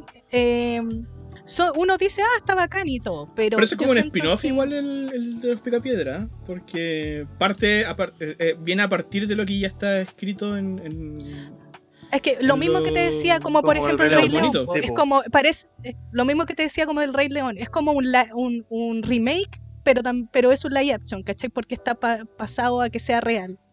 Pasaría No, como lo mismo, no, no, pero me es como un refiero- reboot, refiero- pero un... Claro, pero me refiero a la historia, me refiero a la historia, porque eh, los Picapiedras no te cuentan el origen, po, ¿cachai? Sino que te cuenta... Sí, pues, es un spin-off live action. Claro, lo- lo- lo- Por los, eso, personajes, los personajes ya están instalados, ¿cachai? La historia tú ya la conocí y ahora te están contando otra cosa, ¿cachai? Claro, es una historia más de los picapiedras, pero live Exacto. Exactamente. Por eso decía, como que tienen este tinte como de que eh, el, el live action como que podríamos decir que es eh, otra categoría dentro de, como que no es, no es aparte de. No es como o eres live action o eres remake, o eres live action y eres reboot. Eres No, una no. de esas No, y de hecho, live le- action. Como que Claro, es exacto. por ejemplo, pero Batman, hagamos el ejercicio. Batman, ¿qué es? Batman es todo. depende. No, es todo. Batman depende es de qué todo y película. nada, muchacho. Batman es todo. po. Y, y bueno, eh, ahora estos últimos años que salieron tantos, yo creo que el gran problema fue tirar tantos de una. Porque Sí. uno se aburre. Como que se aburre de decir otra vez otra, otra vez Mm. otra, otra vez otra. Em, Por lo mismo no he visto por Mulan. ejemplo, en por ejemplo en Maléfica, Maléfica toma algo bueno, que es tomar un personaje y darle otra historia. Entonces tú decís, ah, ya, por lo menos no voy a ver eh, lo mismo, sino que voy a ver algo diferente en live action. Ya, Exacto. bacán. Cruella pero- también se viene un, un- un efecto así como maléfica. En Cruella se viene algo, eh, exacto. Entonces ya por lo menos eso te engancha de otra forma. Claro. Pero bueno, eh, ya que tú mencionabas Mulan, yo dije cuando hablamos de este tema el lunes, voy a ver Mulan, solo para criticarla. ¿Y la viste? y la vi anoche, Se viene. solo Ah, para criticarla. mierda. Ya, chiquillos, agarren sus carritos, agarren sus cafecitos, que esto se viene. Se viene Permiso. interesante. Mulan, Mulan. Live Action 2020 es una película que fue horriblemente criticada antes de que saliera, que eso Sí. es lo más así como porque primero se vio que no iban a haber canciones. ¿Cómo podía ser que no iban a haber canciones? Segundo, no estaba mucho. ¿Cómo es posible que no estuviera mucho? Y así, po, son, son muchos factores que se vieron que no iban a estar y Más encima que la película se retrasó porque justo eh, pasó el tema de la pandemia, al Sí. final salió en Disney Plus porque iba a ir para el cine. No, sí, hubo mucho, mucho, mucho. Y por lo mismo yo no, no la vi, no la había visto por este estigma. Y ya dije, ya la voy a ver. Total, ¿qué pierdo? Tiempo.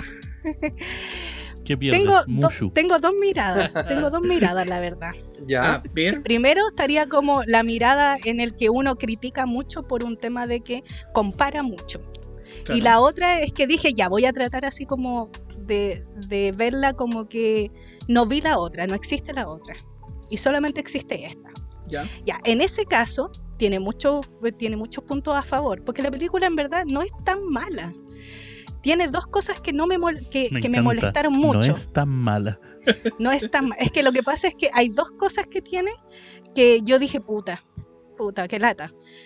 Una es que eh, cuando descubren que ella es mujer, eh, el tiempo que pasa desde que la exilian hasta cuando dicen, oh no, ella sí es importante, ya sí, ven para acá, es horriblemente poco. O sea, que pasaron cinco minutos y le dijeron, ya, listo, ven, vamos, tú eres bacán. Este, Es demasiado poco. Como que no hay- mala. Pero De ven, verdad, como que ella, ella se va, le dicen, no, tú eres mujer, lo siento, tenés que irte. Ella se va, tiene una conversación con alguien, dice, no, voy a volver, vuelve y le dice, ya sí, sí, tienes toda la razón, quédate. Como, bueno, me estáis huellando. Y lo segundo, y lo segundo es que este nuevo personaje que integran a, a esta Mulan, que es una bruja, es una mujer que se transforma en halcón, eh, que está con el malo. Eh, ella es, eh, es una bruja que tiene, di- tiene diferentes habilidades y em, tiene como un conflicto en el sentido de que la gente no la acepta, entonces por eso se va como al, lado malo. Y en nada, en nada, se lo juro, en nada se vuelve buena. Es como que en nada. O sea, en un momento es como, no, yo soy así porque eh, todos me odian y así que yo estoy para este lado. De repente eh, encuentra Pero a es que Mulan. eso es- esa es la respuesta Sí. esencial a cualquier problema de una película. Un mago lo Bueno, hizo. Un mago lo hizo. Exacto. Se encuentra con Mulan, se encuentra con Mulan, que es como, ah, eh, parece que tenemos muchas cosas en común, eh, pero ya queda ahí, y después, oh, a ti te aceptan y a mí no, ya, pucha, creo que te voy a ayudar. Como, me están hueveando, así como, es demasiado corto el tiempo. Ya, esas son las gran cosas malas. Y ahora comparándola con, con la otra, o sea, ahí ya te matáis. Porque es, es que, es que es el gran problema de los remakes, sobre todo de los live action. Una película que es animada tiene muchas libertades. Exacto. Y Tiene no que horriblemente muchas libertades. Porque podía hacer muchas cosas. O sea, imagínate eh, ver un dragón, un mini dragón en un live action. Obviamente que se va a ver muy, eh, tal vez se puede llegar a ver falso, va a ser mucho más Claro. difícil el tema de la interacción, el cuando hablan. Son limitaciones en cambio, técnicas. En una película de monito, exacto. Eh, pero una de las grandes cosas que comparándola con la con la de monito a mí me molestó fue que en esta Mulan live action eh, hicieron como que Mulan tenía una habilidad especial que era como su chi tenía ella como pues, se supone como que todos tienen un chi Sí, ¿cachai? todos sí. pero ella lo tenía desarrollado y hacía que peleara mucho mejor. Ah, Tenía voltereta y cosas así como, Como la mucho wea mejor. Mortal Kombat. En cambio en la Mulan, en, la Mulan de monitos, en la Mulan de monitos ella era una el- mujer ¿cómo más. Se llama el Fatality, Sí. pues. Es, exacto, no, pero eran habilidades así como el de combate, como de combate, daba una Sí. vuelta más, eh, como cosas por el Ya, estilo. Claro. Se puso a farmear y subió de Y- nivel. Claro. Exacto.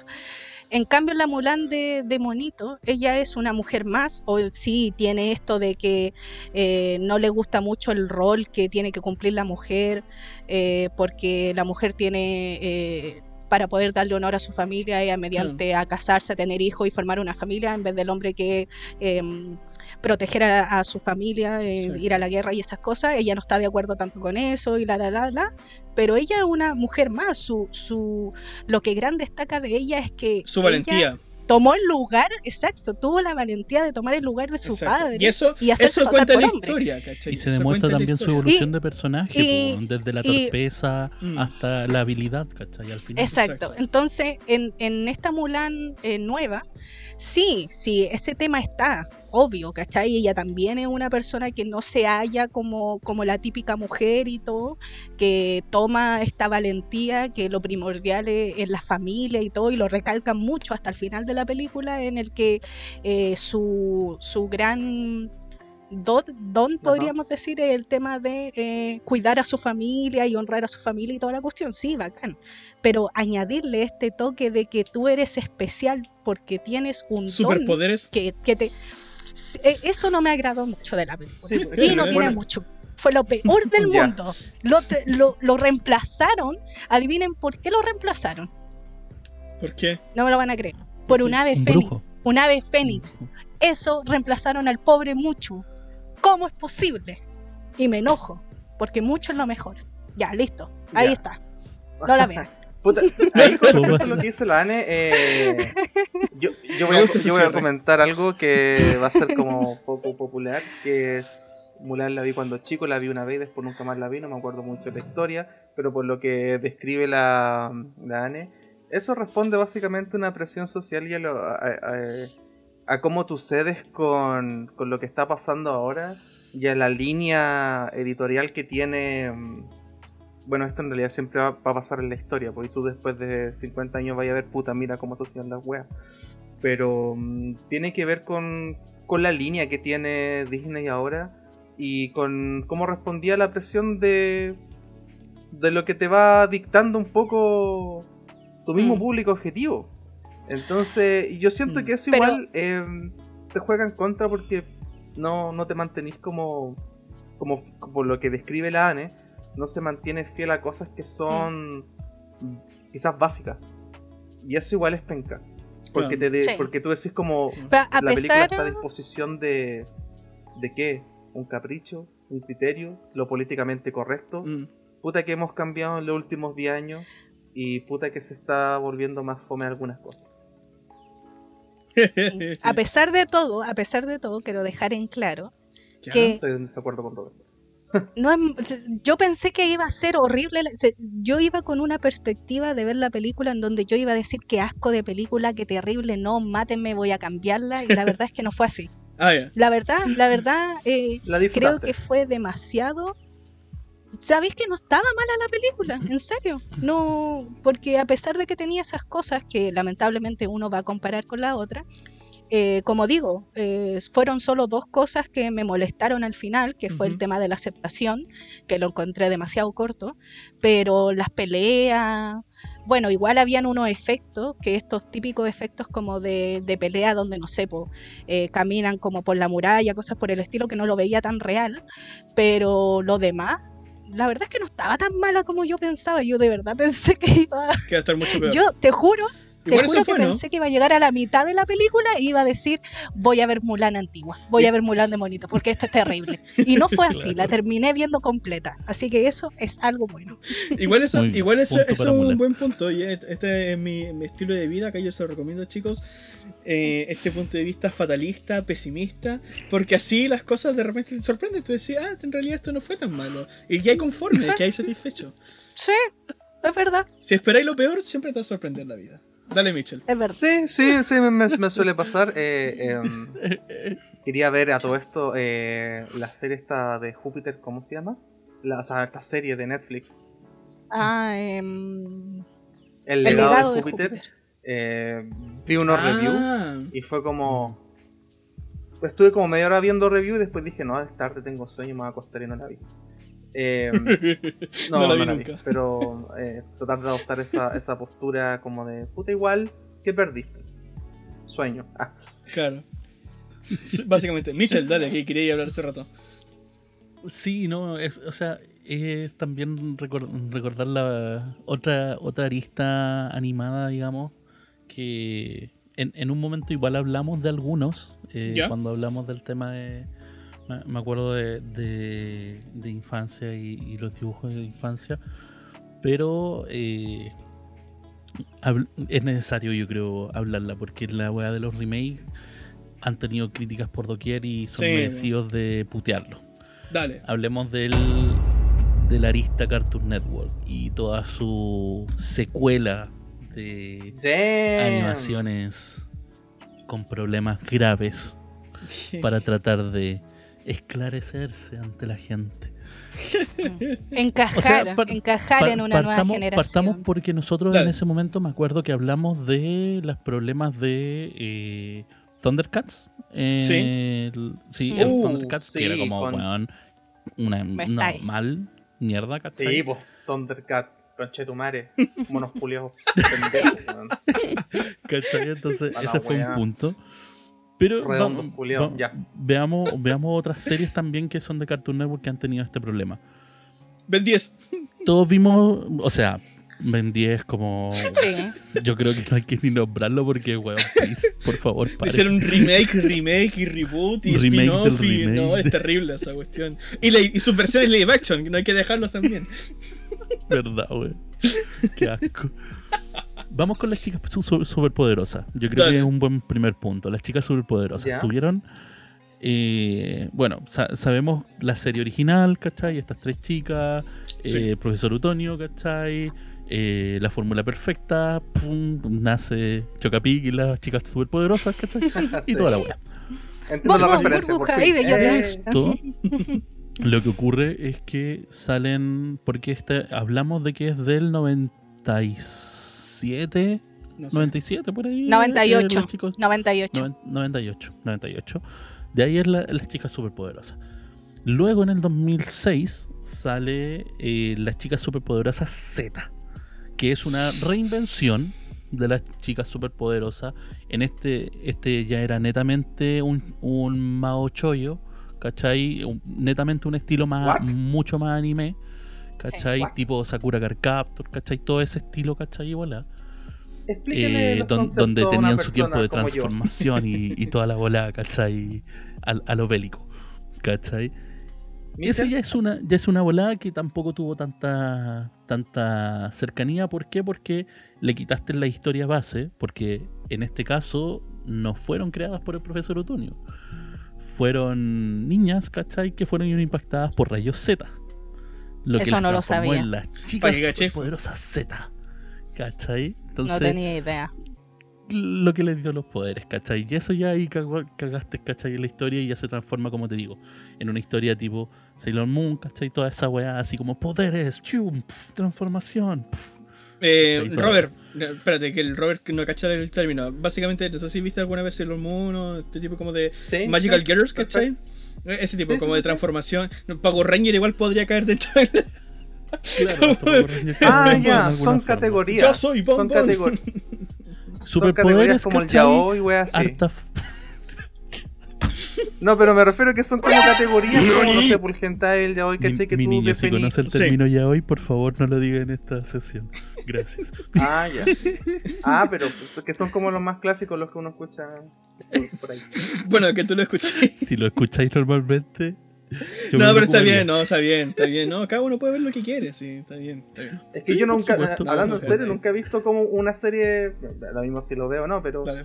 pero cuando iba en la media es como que escuchaba mucho como... Oye, este sí, esas categorías series. eran las más mencionadas. ¿Para qué estamos Sí, con pues. cosas? De hecho, Entre eh, a- a- los hay una, jóvenes. cat- No, está hay una categoría que eran como... de- tenía un nombre, pero no sé cómo es, pues, pues estas series que muestran a, a- a estos como los calzones, ¿cachai? Como falda corta y... y y todos Mm. mencionaban como el nombre de, ese tipo de anime. Ah, Esa ya, me- mira, acá el muchacho Sí. sabe. Ah, ya. Ah, ya. Muchas representando. gracias por, Con- con- con- continuamos, por favor, con las chicas superpoderosas. ¿Qué es lo que pasa? Ya, salió entonces las chicas superpoderosas Z, Sí, no con tan buena recepción, porque lógico, no es las chicas superpoderosas. exacto. Pero todo eso bien dentro de eso, ya terminó, ¿cachai? Y la abuela era. Era. 2016 llega y sale una, un, un reboot, ¿cachai? De las chicas superpoderosas. Como las chicas superpoderosas, tal cual. Pero ¿qué es lo que pasa? Eh, primero, tuvo gran crítica por la animación. Porque tuvo muchos, muchos problemas de animación, por lo que tengo entendido. Eh, y un punto grave dentro de la trama de las chicas superpo- superpoderosas, que es un punto esencial, diría yo inclusive, ¿Ya?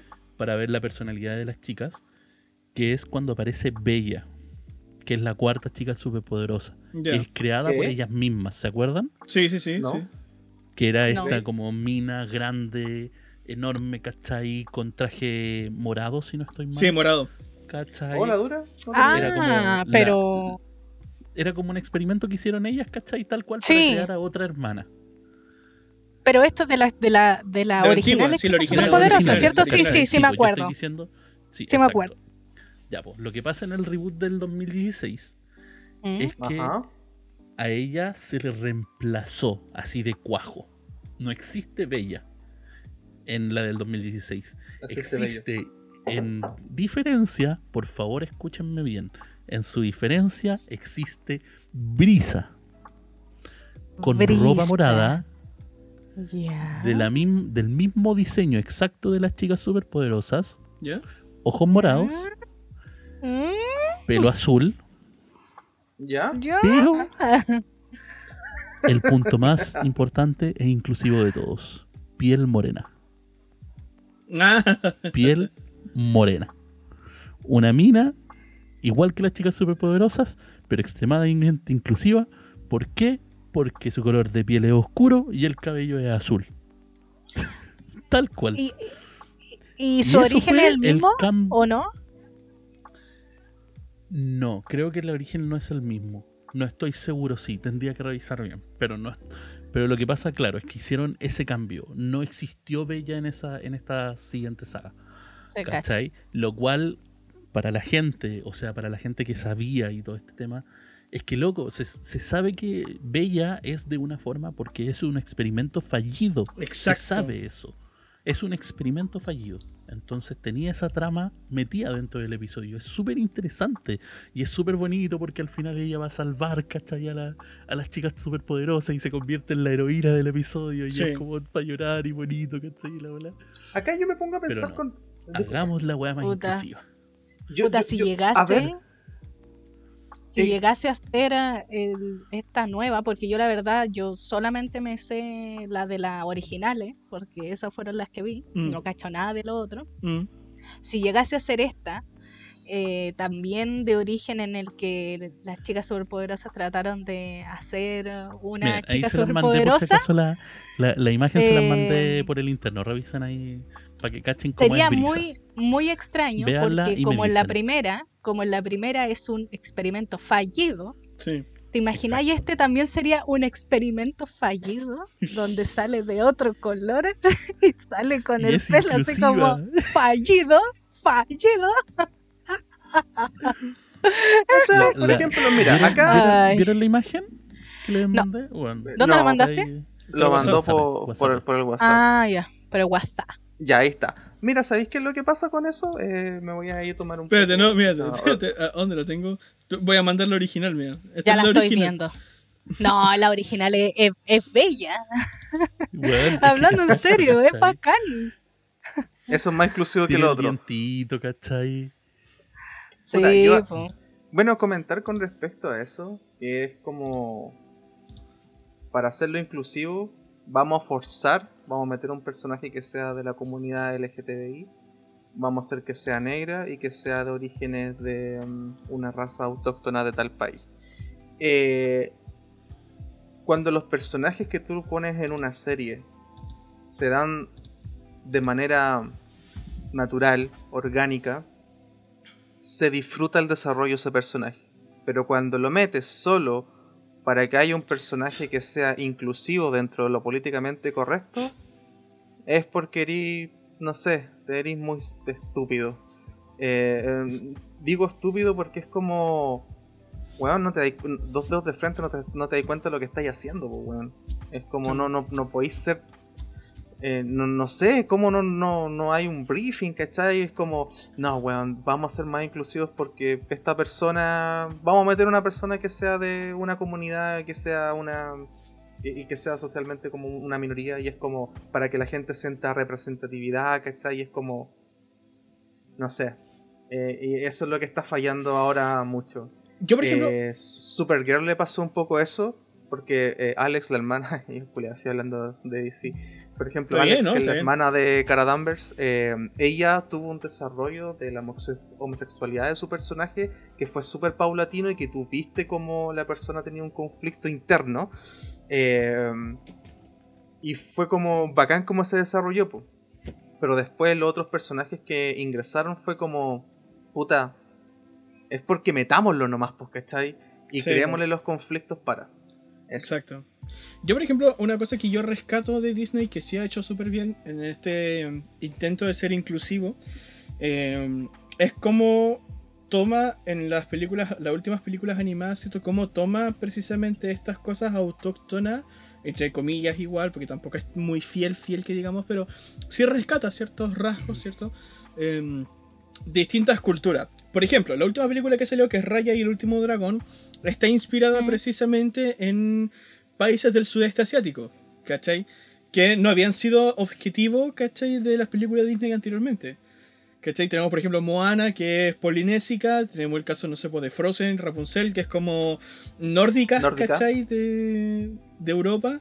Eh, y entonces, yo eso sí lo encuentro bastante rescatable en ese sentido. Como, ahí es como bien natural, ¿cachai? La forma en cómo tratan de ser inclusivos, de agregar cierto gente de, de otras etnias, ¿cachai? Pero lo que pasa precisamente con otras películas donde fuerzan este tipo de cosas para tratar de ser inclusivo. Y acá también hay dos puntos. Uno porque lo, lo intentan hacer desde el guion. Y, y a veces resulta bien y a veces resulta mal. Pero los casos más, más paupérrimos, por así decirlo, de estos, de estos tipos de, de- de forzar, meter cosas que, que- que no son parte de, que no son naturales, eh, pasa cuando las distribuidoras, los auspiciadores, eh, la gente ¿cierto? que está como financiando la película, dice, tiene que ir esto. ¿Cachai? Porque es lo que está marcando tendencia, porque es lo que está de moda, porque es lo que la gente pide. ¿Cachai? Y eso, y hay muchos casos acerca de eso, donde, donde tuvieron que meter poco antes del rodaje, hacer estos cambios de guion para poder incluir estas cosas que le estaban pidiendo, porque si no, no le daban el patrocinio. ¿Cachai? Y desgraciadamente, el- como que el, el- el director tenía como las manos atadas, ¿cachai? Tenía que hacer lo que podía con lo que tiene, básicamente porque si no, no, no podía salir afuera, no podía salir a flote la película. Por eso igual es cuático. Y por es ejemplo, triste. Se te ponía a pensar, eh, Luke Cage, Marvel, eh, los cómics como era, eh, Black Panther, movimientos sociales, racismo sistemático, ¿cachai? Tenía un personaje que sale como dentro de un contexto social importante, ¿cachai? Y dejan una marca en una era. ¿Qué está marcando ahora? ¿Cachai? Y eso es lo que uno después dice, eh, lo que pase eh, ahora socialmente después de 30 años, cómo se verá. Entonces, esa es la representatividad. Entonces, vayan a ver a otro lado. Sí, es que este, este tipo de películas eh, lamentablemente están opacados por esto, por esta típica frase como ve, ve esta película porque es de esto, ¿cachai? Como que es eh, porque no, por ejemplo, porque es eh, eh, porque habla de, de mujeres, porque habla de eh, en este, asiáticos, ¿cachai? Como que habla como de, de personajes de, de una etnia de, que está segregada, ¿cachai? Y cuando tiene esta capa por encima de todo lo demás, la caga. Y ese es el gran problema. Cuando su gran marketing es ese, Es eh, débil, está... Sí, es muy débil, ese es el problema, porque, la, eh, por ejemplo, en Black Panther, eh, yo me acuerdo que mm, a pesar de que sí, es una película donde todos sus personajes, bueno, casi todos, eh, son afroamericanos, eh, yo no vi, eh, en las entrevistas sí, muchos de ellos hablaban de, uy, qué bacán que se haga una película así, pero en el tema de marketing no era como, miren, aquí es una película donde prácticamente todos son eh, afroamericanos, véala por esto, ¿cachai? Si no, no, no era eso. A pesar de que eh, mucho, muchas de las entrevistas tenía remarcado eso, el, el marketing no era, no iba para ese lado. Entonces, por ejemplo, la película que mencionaban delante el Diego, la Raya y el último dragón, eh, No yo en ningún momento vi también, que la vi acá en la casa con, por mi hermana, eh, tampoco fue como, no, mira, porque estamos hablando de ahora esto, este país, esta etnia, de es- este otro mundo, podríamos decir, eh, y nunca se habló y nosotros somos los primeros y la cuestión, en ningún momento vi eso, ¿cachai? Como que eh, casi siempre era por una nueva historia, eh, un personaje... era- est- estaba más recalcado el tema de que fuera eh, tal vez mujer, pero Disney igual siempre hace eso, como que algo recurrente en Disney, entonces tampoco es como tan como, uy, ahora lo están, sino que es algo recurrente. Entonces, eh, cuando están opacados por estas cosas, uno como que ya va con un estigma medio raro a ver la película. ¿Cachai? Como que ya va como con una cosa Sí, así va como, "Mm, permeado, va puta, esta permeado". película la hicieron... Sí, po. Por ejemplo, hay, un- hay uno, uno, por ejemplo, de los casos que son como naturales y que funcionan bien. eh, el caso, por ejemplo, chileno de una mujer fantástica. ¿cachai? Es una buena película, ¿cachai? Que, que, que aborda estos temas, ¿cachai? LGTBIQ. eh, pero lo hace de muy buena manera, ¿cachai? Y, y es una historia eh, maravillosa, ¿cierto? Que, que, que aborda estos temas, pero no lo fuerza, sino que es natural, ¿cachai? Y, y trata los, los, los temas, ¿cachai? Correspondientes, los conflictos, ¿cierto? Que, que suscitan eh, a una pareja, ¿cierto? Con. con. eh, con, con el, personaje que interpreta Daniela Vega, ¿cierto? Que es una mujer transexual, ¿cachai? Eh, y, y- todo lo que lo que, lo que ello genera, ¿cierto? Dentro de la historia, ¿cierto? Que se, que, se hace en, en la película, ¿cachai? No como los casos que se hacen con otras películas donde meten personajes en lugares donde tú decís que hace acá, ¿cachai? No, ¿Por no tiene? Bueno, sentido. no, ¿Cachai? No es como, No. no es el afán de querer ser discriminatorio y decir, no, es que sí, po. ustedes como comunidad no entran acá. No, es como decir, este personaje en particular no cuadra, ¿cachai? Su construcción de personaje en Mm. este universo es como, no tiene sentido, ¿cachai? No por Está su condición, sino porque la forma en cómo está aquí adentro, ¿cachai? Es como que eh, es un, un- un cuadrado en un mundo de círculos, ¿cachai? Sí. Sí. De hecho, Bueno, no tiene, no tiene mucho que ver con el tema principal, pero no estoy tan de acuerdo con Diego en una mujer fantástica, la verdad. Igual siento que tiene un, un matiz grande de. mala actuación. Es que. No, Es que es que yo digo, aparte la de la mala historia, la historia. No, no, no, pero yo a lo que voy es que la historia a mí me gusta. De lo que trata la película me gusta. Sí. cómo la hicieron también me gusta. También siento como que no es como, mira, estamos eh, como que tiene solo el marketing de que es una película eh, LGTBQ, ¿cachai? Como que también siento que no es solo eso. Que no fue simplemente marketing así. Obviamente, igual tiene que tener un, un marketing relacionado a, porque Por la protagonista en la película, mm, saquémoslo de la vida real, en la película es una persona trans. Entonces, sí o sí tiene que te- tener algo de ahí. Pero el gran problema de esta película para mí es que quisieron que un, eh, un, eh, una actriz, no sé si, eh, bueno, actriz hasta aho- ahora ya sí, una actriz em, trans hiciera un personaje trans sí o sí. Y eso no me gusta porque no es porque ella sea trans tenga que ser trans, sino que el problema es que ella actúa mal Claro. lamentablemente. Y siento que forzar, forzar, que, ah, pero es que porque tú eres así, sí o sí tienes que hacer esto, Claro. no era necesario. Si ella fuera buena actriz, me importa un pico. Claro. A es mí que me da ahí, lo es- mismo. claro, es que ahí Pero ella, lamentablemente, no por ella es intended. una mala actriz. Claro, Me importa pero un el, pico, pro- el pero- problema, el, pro- el problema acá, ¿cachai? El problema acá, por ejemplo, con la mujer fantástica es que el problema es la actriz, po, no el personaje. Sí. ¿Cachai? Exacto. Y lo que estamos tratando por- Sí. precisamente nosotros es que cuando el problema es el personaje, ¿cachai? Porque hay muchas veces que, Sí. y, y desgraciadamente ha tenido que ser, por ejemplo, el caso de, de- de personajes que no tienen nada que ver, ¿cachai? Chris Hemsworth, ¿cachai? En, en la película que, que habíamos mencionado anteriormente, ¿cachai? Es un buen actor. ¿Cachai? Y lo hemos visto en muy buenas películas, ¿cachai? O en buenas películas, ¿cachai? O en películas tequilleras, qué sé yo. Pero en ese lugar, ¿cachai? El personaje que él interpreta, desgraciadamente, no encaja, ¿cachai? Entonces el problema no es Mm. con el actor, sino que el problema es con la película, por qué meten al personaje. ¿cachai? Pero el gran pro- Sí. pero, pero es que el problema es que ella está por el marketing. Sí, po, pues, es que hay, bueno, hay un punto muy importante. Ese es el problema, porque, Claro. porque esa, ese, esa actriz que es trans está ahí solo porque Es eh, es un gran marketing para, Exacto, de hecho la gente... Sí, para la Pero lo- película. me voy a tomar un poquito... Y ahí cayeron, es- po, Claro, pero lo que ahí yo cayeron, defiendo. es. Claro, pero lo que yo defiendo es que, a pesar de que nació a partir del marketing, toda la historia está construida a ese alrededor. ¿cachai? Entonces, insisto en que todo Sí, se siente natural. po, Claro, ¿cachai? mira, acá lo, La historia. Exacto. Sí, aquí, aquí, lo- sí. eh, aquí voy a voy a tomar un poquito la palabra. eh, porque, por ejemplo, actuación. ¿cachai? Eh, pongamos un caso de G- Gary Oldman. eh, un, ese one sí que es multifacético, ¿cachai? Eh, Sí. con Robert Pattinson. me, me refiero a actores más. Bravo, Gary eh, Oldman. ¿Cachai? Entonces, es una profesión, es un arte.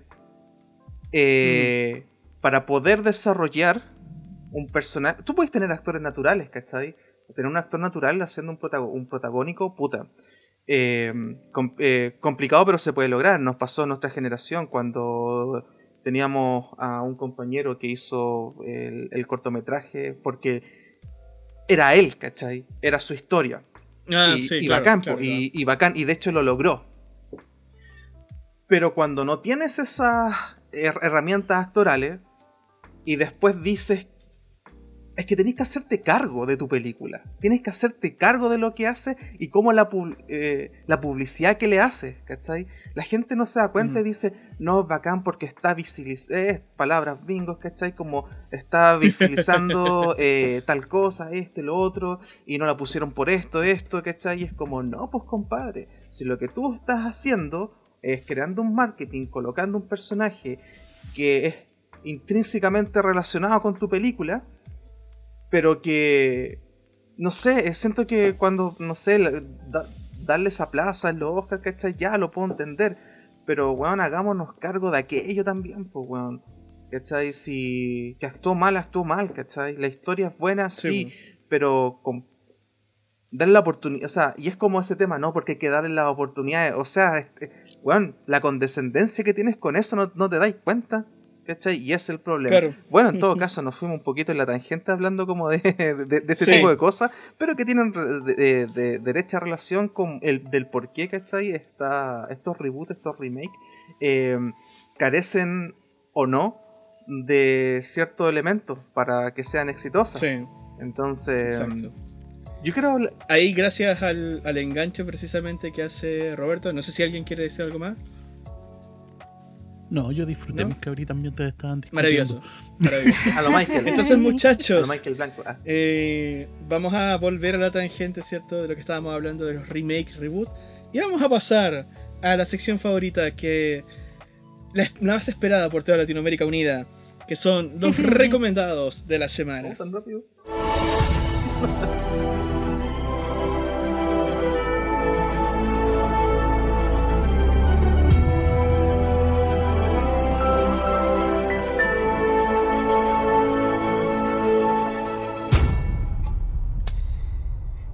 Muchachos, vamos a recomendar precisamente lo que estábamos hablando, ¿cierto? Acerca de los remakes, los reboots, ¿cierto? Y vamos a recomendar remakes o reboots, ¿cierto? Que nosotros decimos, ustedes tienen que verlo, si es que no lo han visto.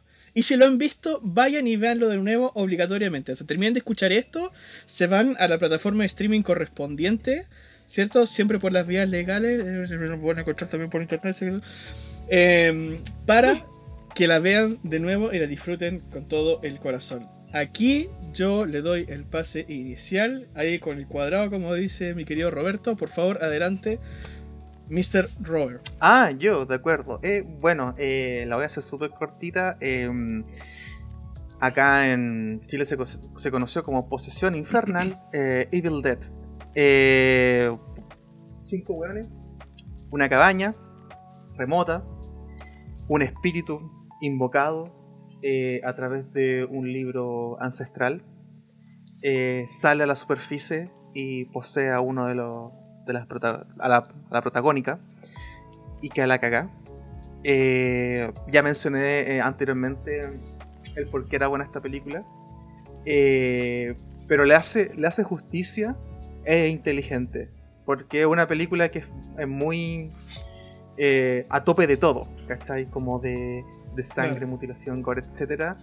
Pero acá eh, tomaron otra arista interesante, sobre todo em, en las cosas más viscerales. Y funcionó. Eh, Jane Levy, Nice. eh, muy camaleónica, cada vez que se me, se me viene el meme. Eh, pero excelente película de, hace 5 años, 2015 si no mal recuerdo. Así que recomendadísima. Mm, Debe estar en Netflix, vamos a buscarla, pero ahí la pueden encontrar. eh, Ah, Oscar. eh, ahí después les comento dónde está. Pero esa es mi recomendación para esta semana. Grande. Don Mitchell, por favor, adelante con su recomendación. Sorry, me, había ca- me acaba de asustar mi gato, el weón.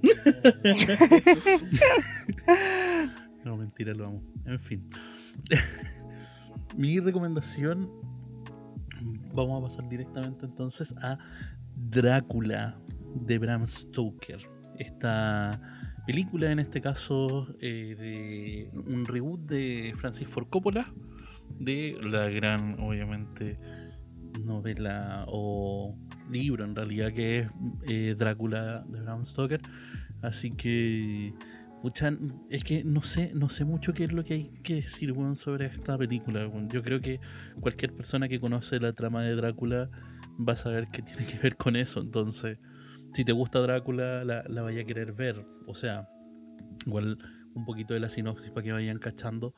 Eh, en, a finales del siglo XIX, Jonathan Harker, que está por Keanu Reeves, lo cual no es malo, eh, recientemente recibido como abogado debe viajar hasta Transilvania, donde el conde Drácula, el gran Gary Oldman, hablando de que es uno de los mejores del weón, Exacto. firme unos papeles referentes a unas propiedades que acaba de adquirir en Londres. El problema es que el conde no es quien dice ser, sino que en realidad él es el mítico príncipe, príncipe rumano Tepes. Vlad Tepes, ferviente caballero de la Orden del Dragón, que se transformó en vampiro humano. Una vez que reveló toda su ira contra Dios, luego que el ejército turco, con la falsa noticia de su muerte en, batalla, empujara al suicidio a su esposa y a la princesa Elisabetta, el gran amor de Qué su vida. y se tiñeran a sangre y lágrimas eh, las aguas del río Argues, a las que se arrojó. De ahí vayan decidiendo bueno, la trama, porque es, es, eh, es- entretenida, bueno, es una weá de, de clásicos, weón, que no que te mueve y como, como decíamos, antes estábamos hablando de, de la persona, de lo grande que es weón, Gary Oldman y weón, en esta película obviamente es otra gran representación de él, weón, Sí. realizando a un actor. buenísimo Vlad, weón.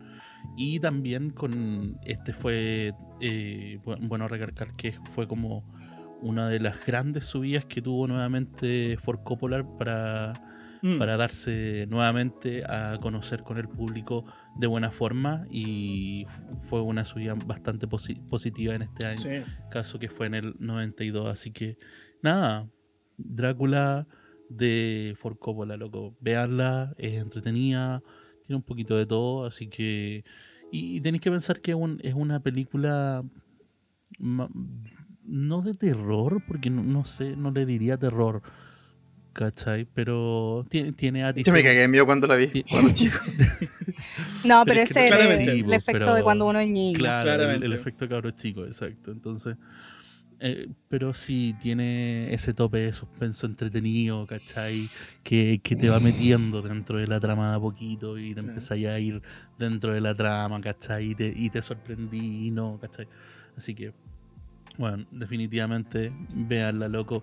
Gary Oldman, Winona Ryder, Keanu Reeves, Anthony Hopkins. Anthony Hopkins entre como, otros, como. Van Helsing. Loco, elenco, una de las mejores bandas sonoras, la mejor banda sonora de ese año, ganó el, el Oscar. Eh, Sí, sí me acuerdo. De hecho, la, que- la tengo. eh, un weón con un nombre raro. Bueno, sí, eh, Annie Lennox. Bueno, Grande. véanla. Es buenísimo. Vamos a verla de nuevo. Vamos a verla. Quería. Eh, A bueno, yo perdí el póster de esa película. Quería comentarlo como un paréntesis muy Sí. breve que me acuerdo en cuarto medio. eh, teníamos que hacer una, una weá de arte, no sé, una cosa así. Y puta, yo estaba terrible pegado con esa película, bueno, desde antes. Y puse la frase, bueno, que a Gary Oldman le sale la zorra, que esa eh, de Children of the Night. eh, esa, escúchenlo a ellos, lo, Mm. Ah, listen to them, the children of the night, what music they make. Mm. Eh, y nada, eso, bacán, esa parte es Ah, muy per- bacán. perdón, perdón, perdón. Agregar, agregar. Eh, Annie Lennox hizo la última canción, que es Love Song for a Vampire.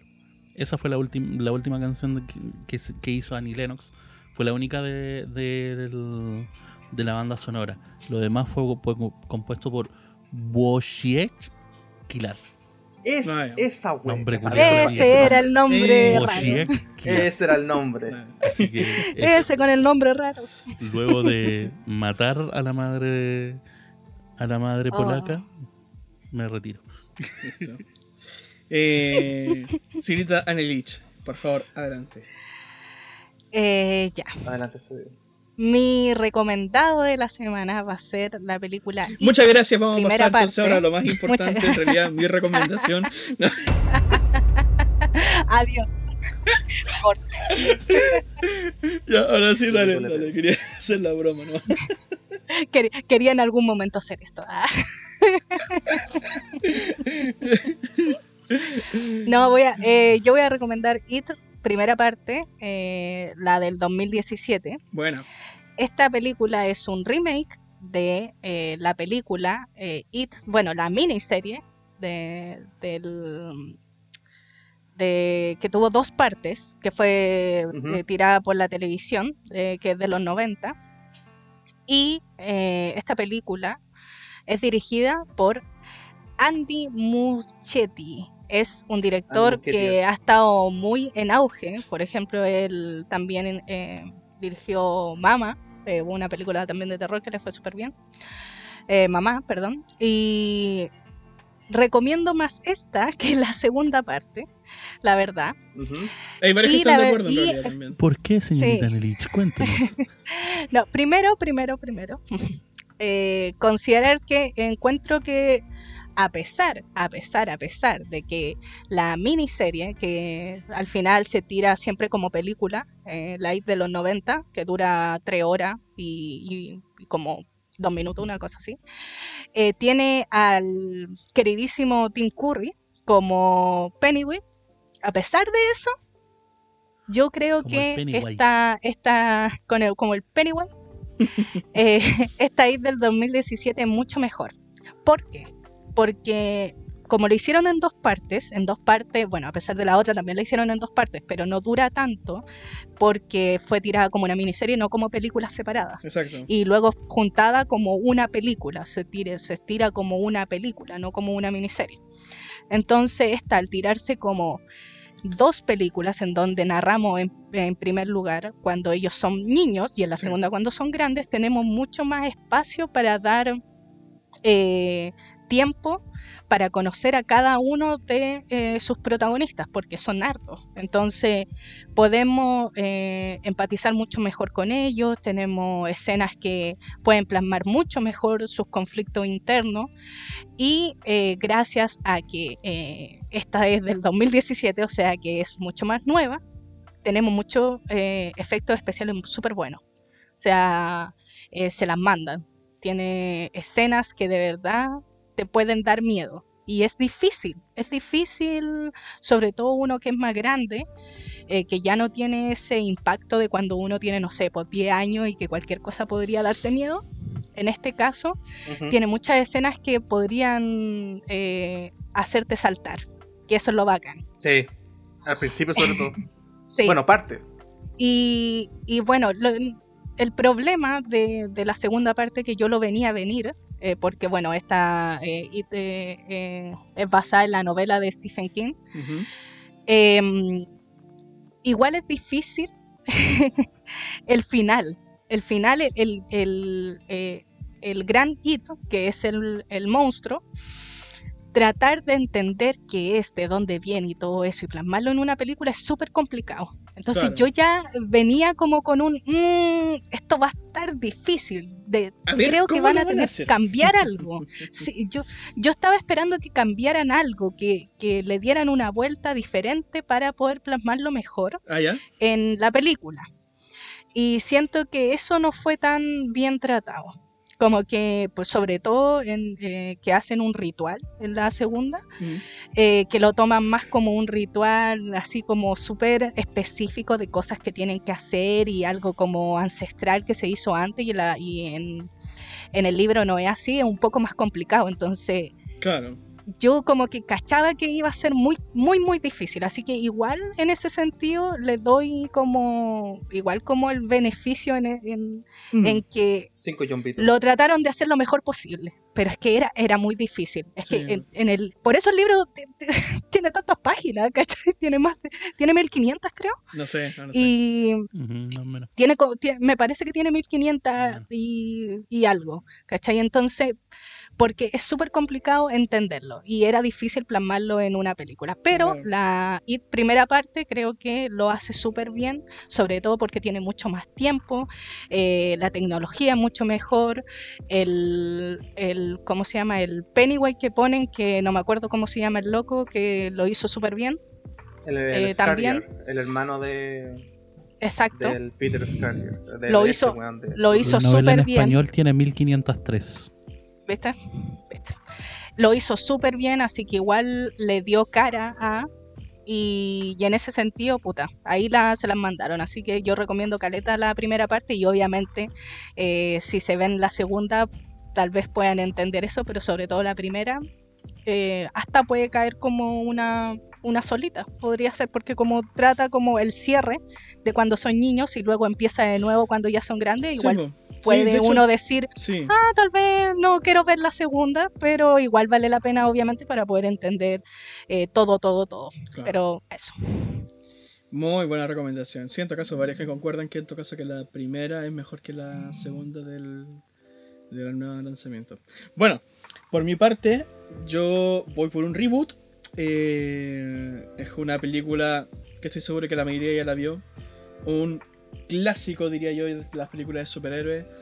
De mi trilogía favorita, de hecho, de películas de superhéroes, que es la primera. Eh, o sea, no es mi favorita, pero voy a hablar de la primera porque es el reboot, eh, porque cuenta toda la historia de nuevo, eh, de lo que es Batman Inicia.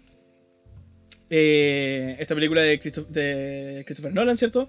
Em, con, con el Christian Bale, ¿cierto? Como... como em, Ah, por Dios, estoy- hoy día estoy pésimo con los nombres. Eh, Yo te ayudo, Christian Bell como Batman y Como Bruce Wayne. como Ra's al no, estaba pensando en el nombre, Bruce Wayne.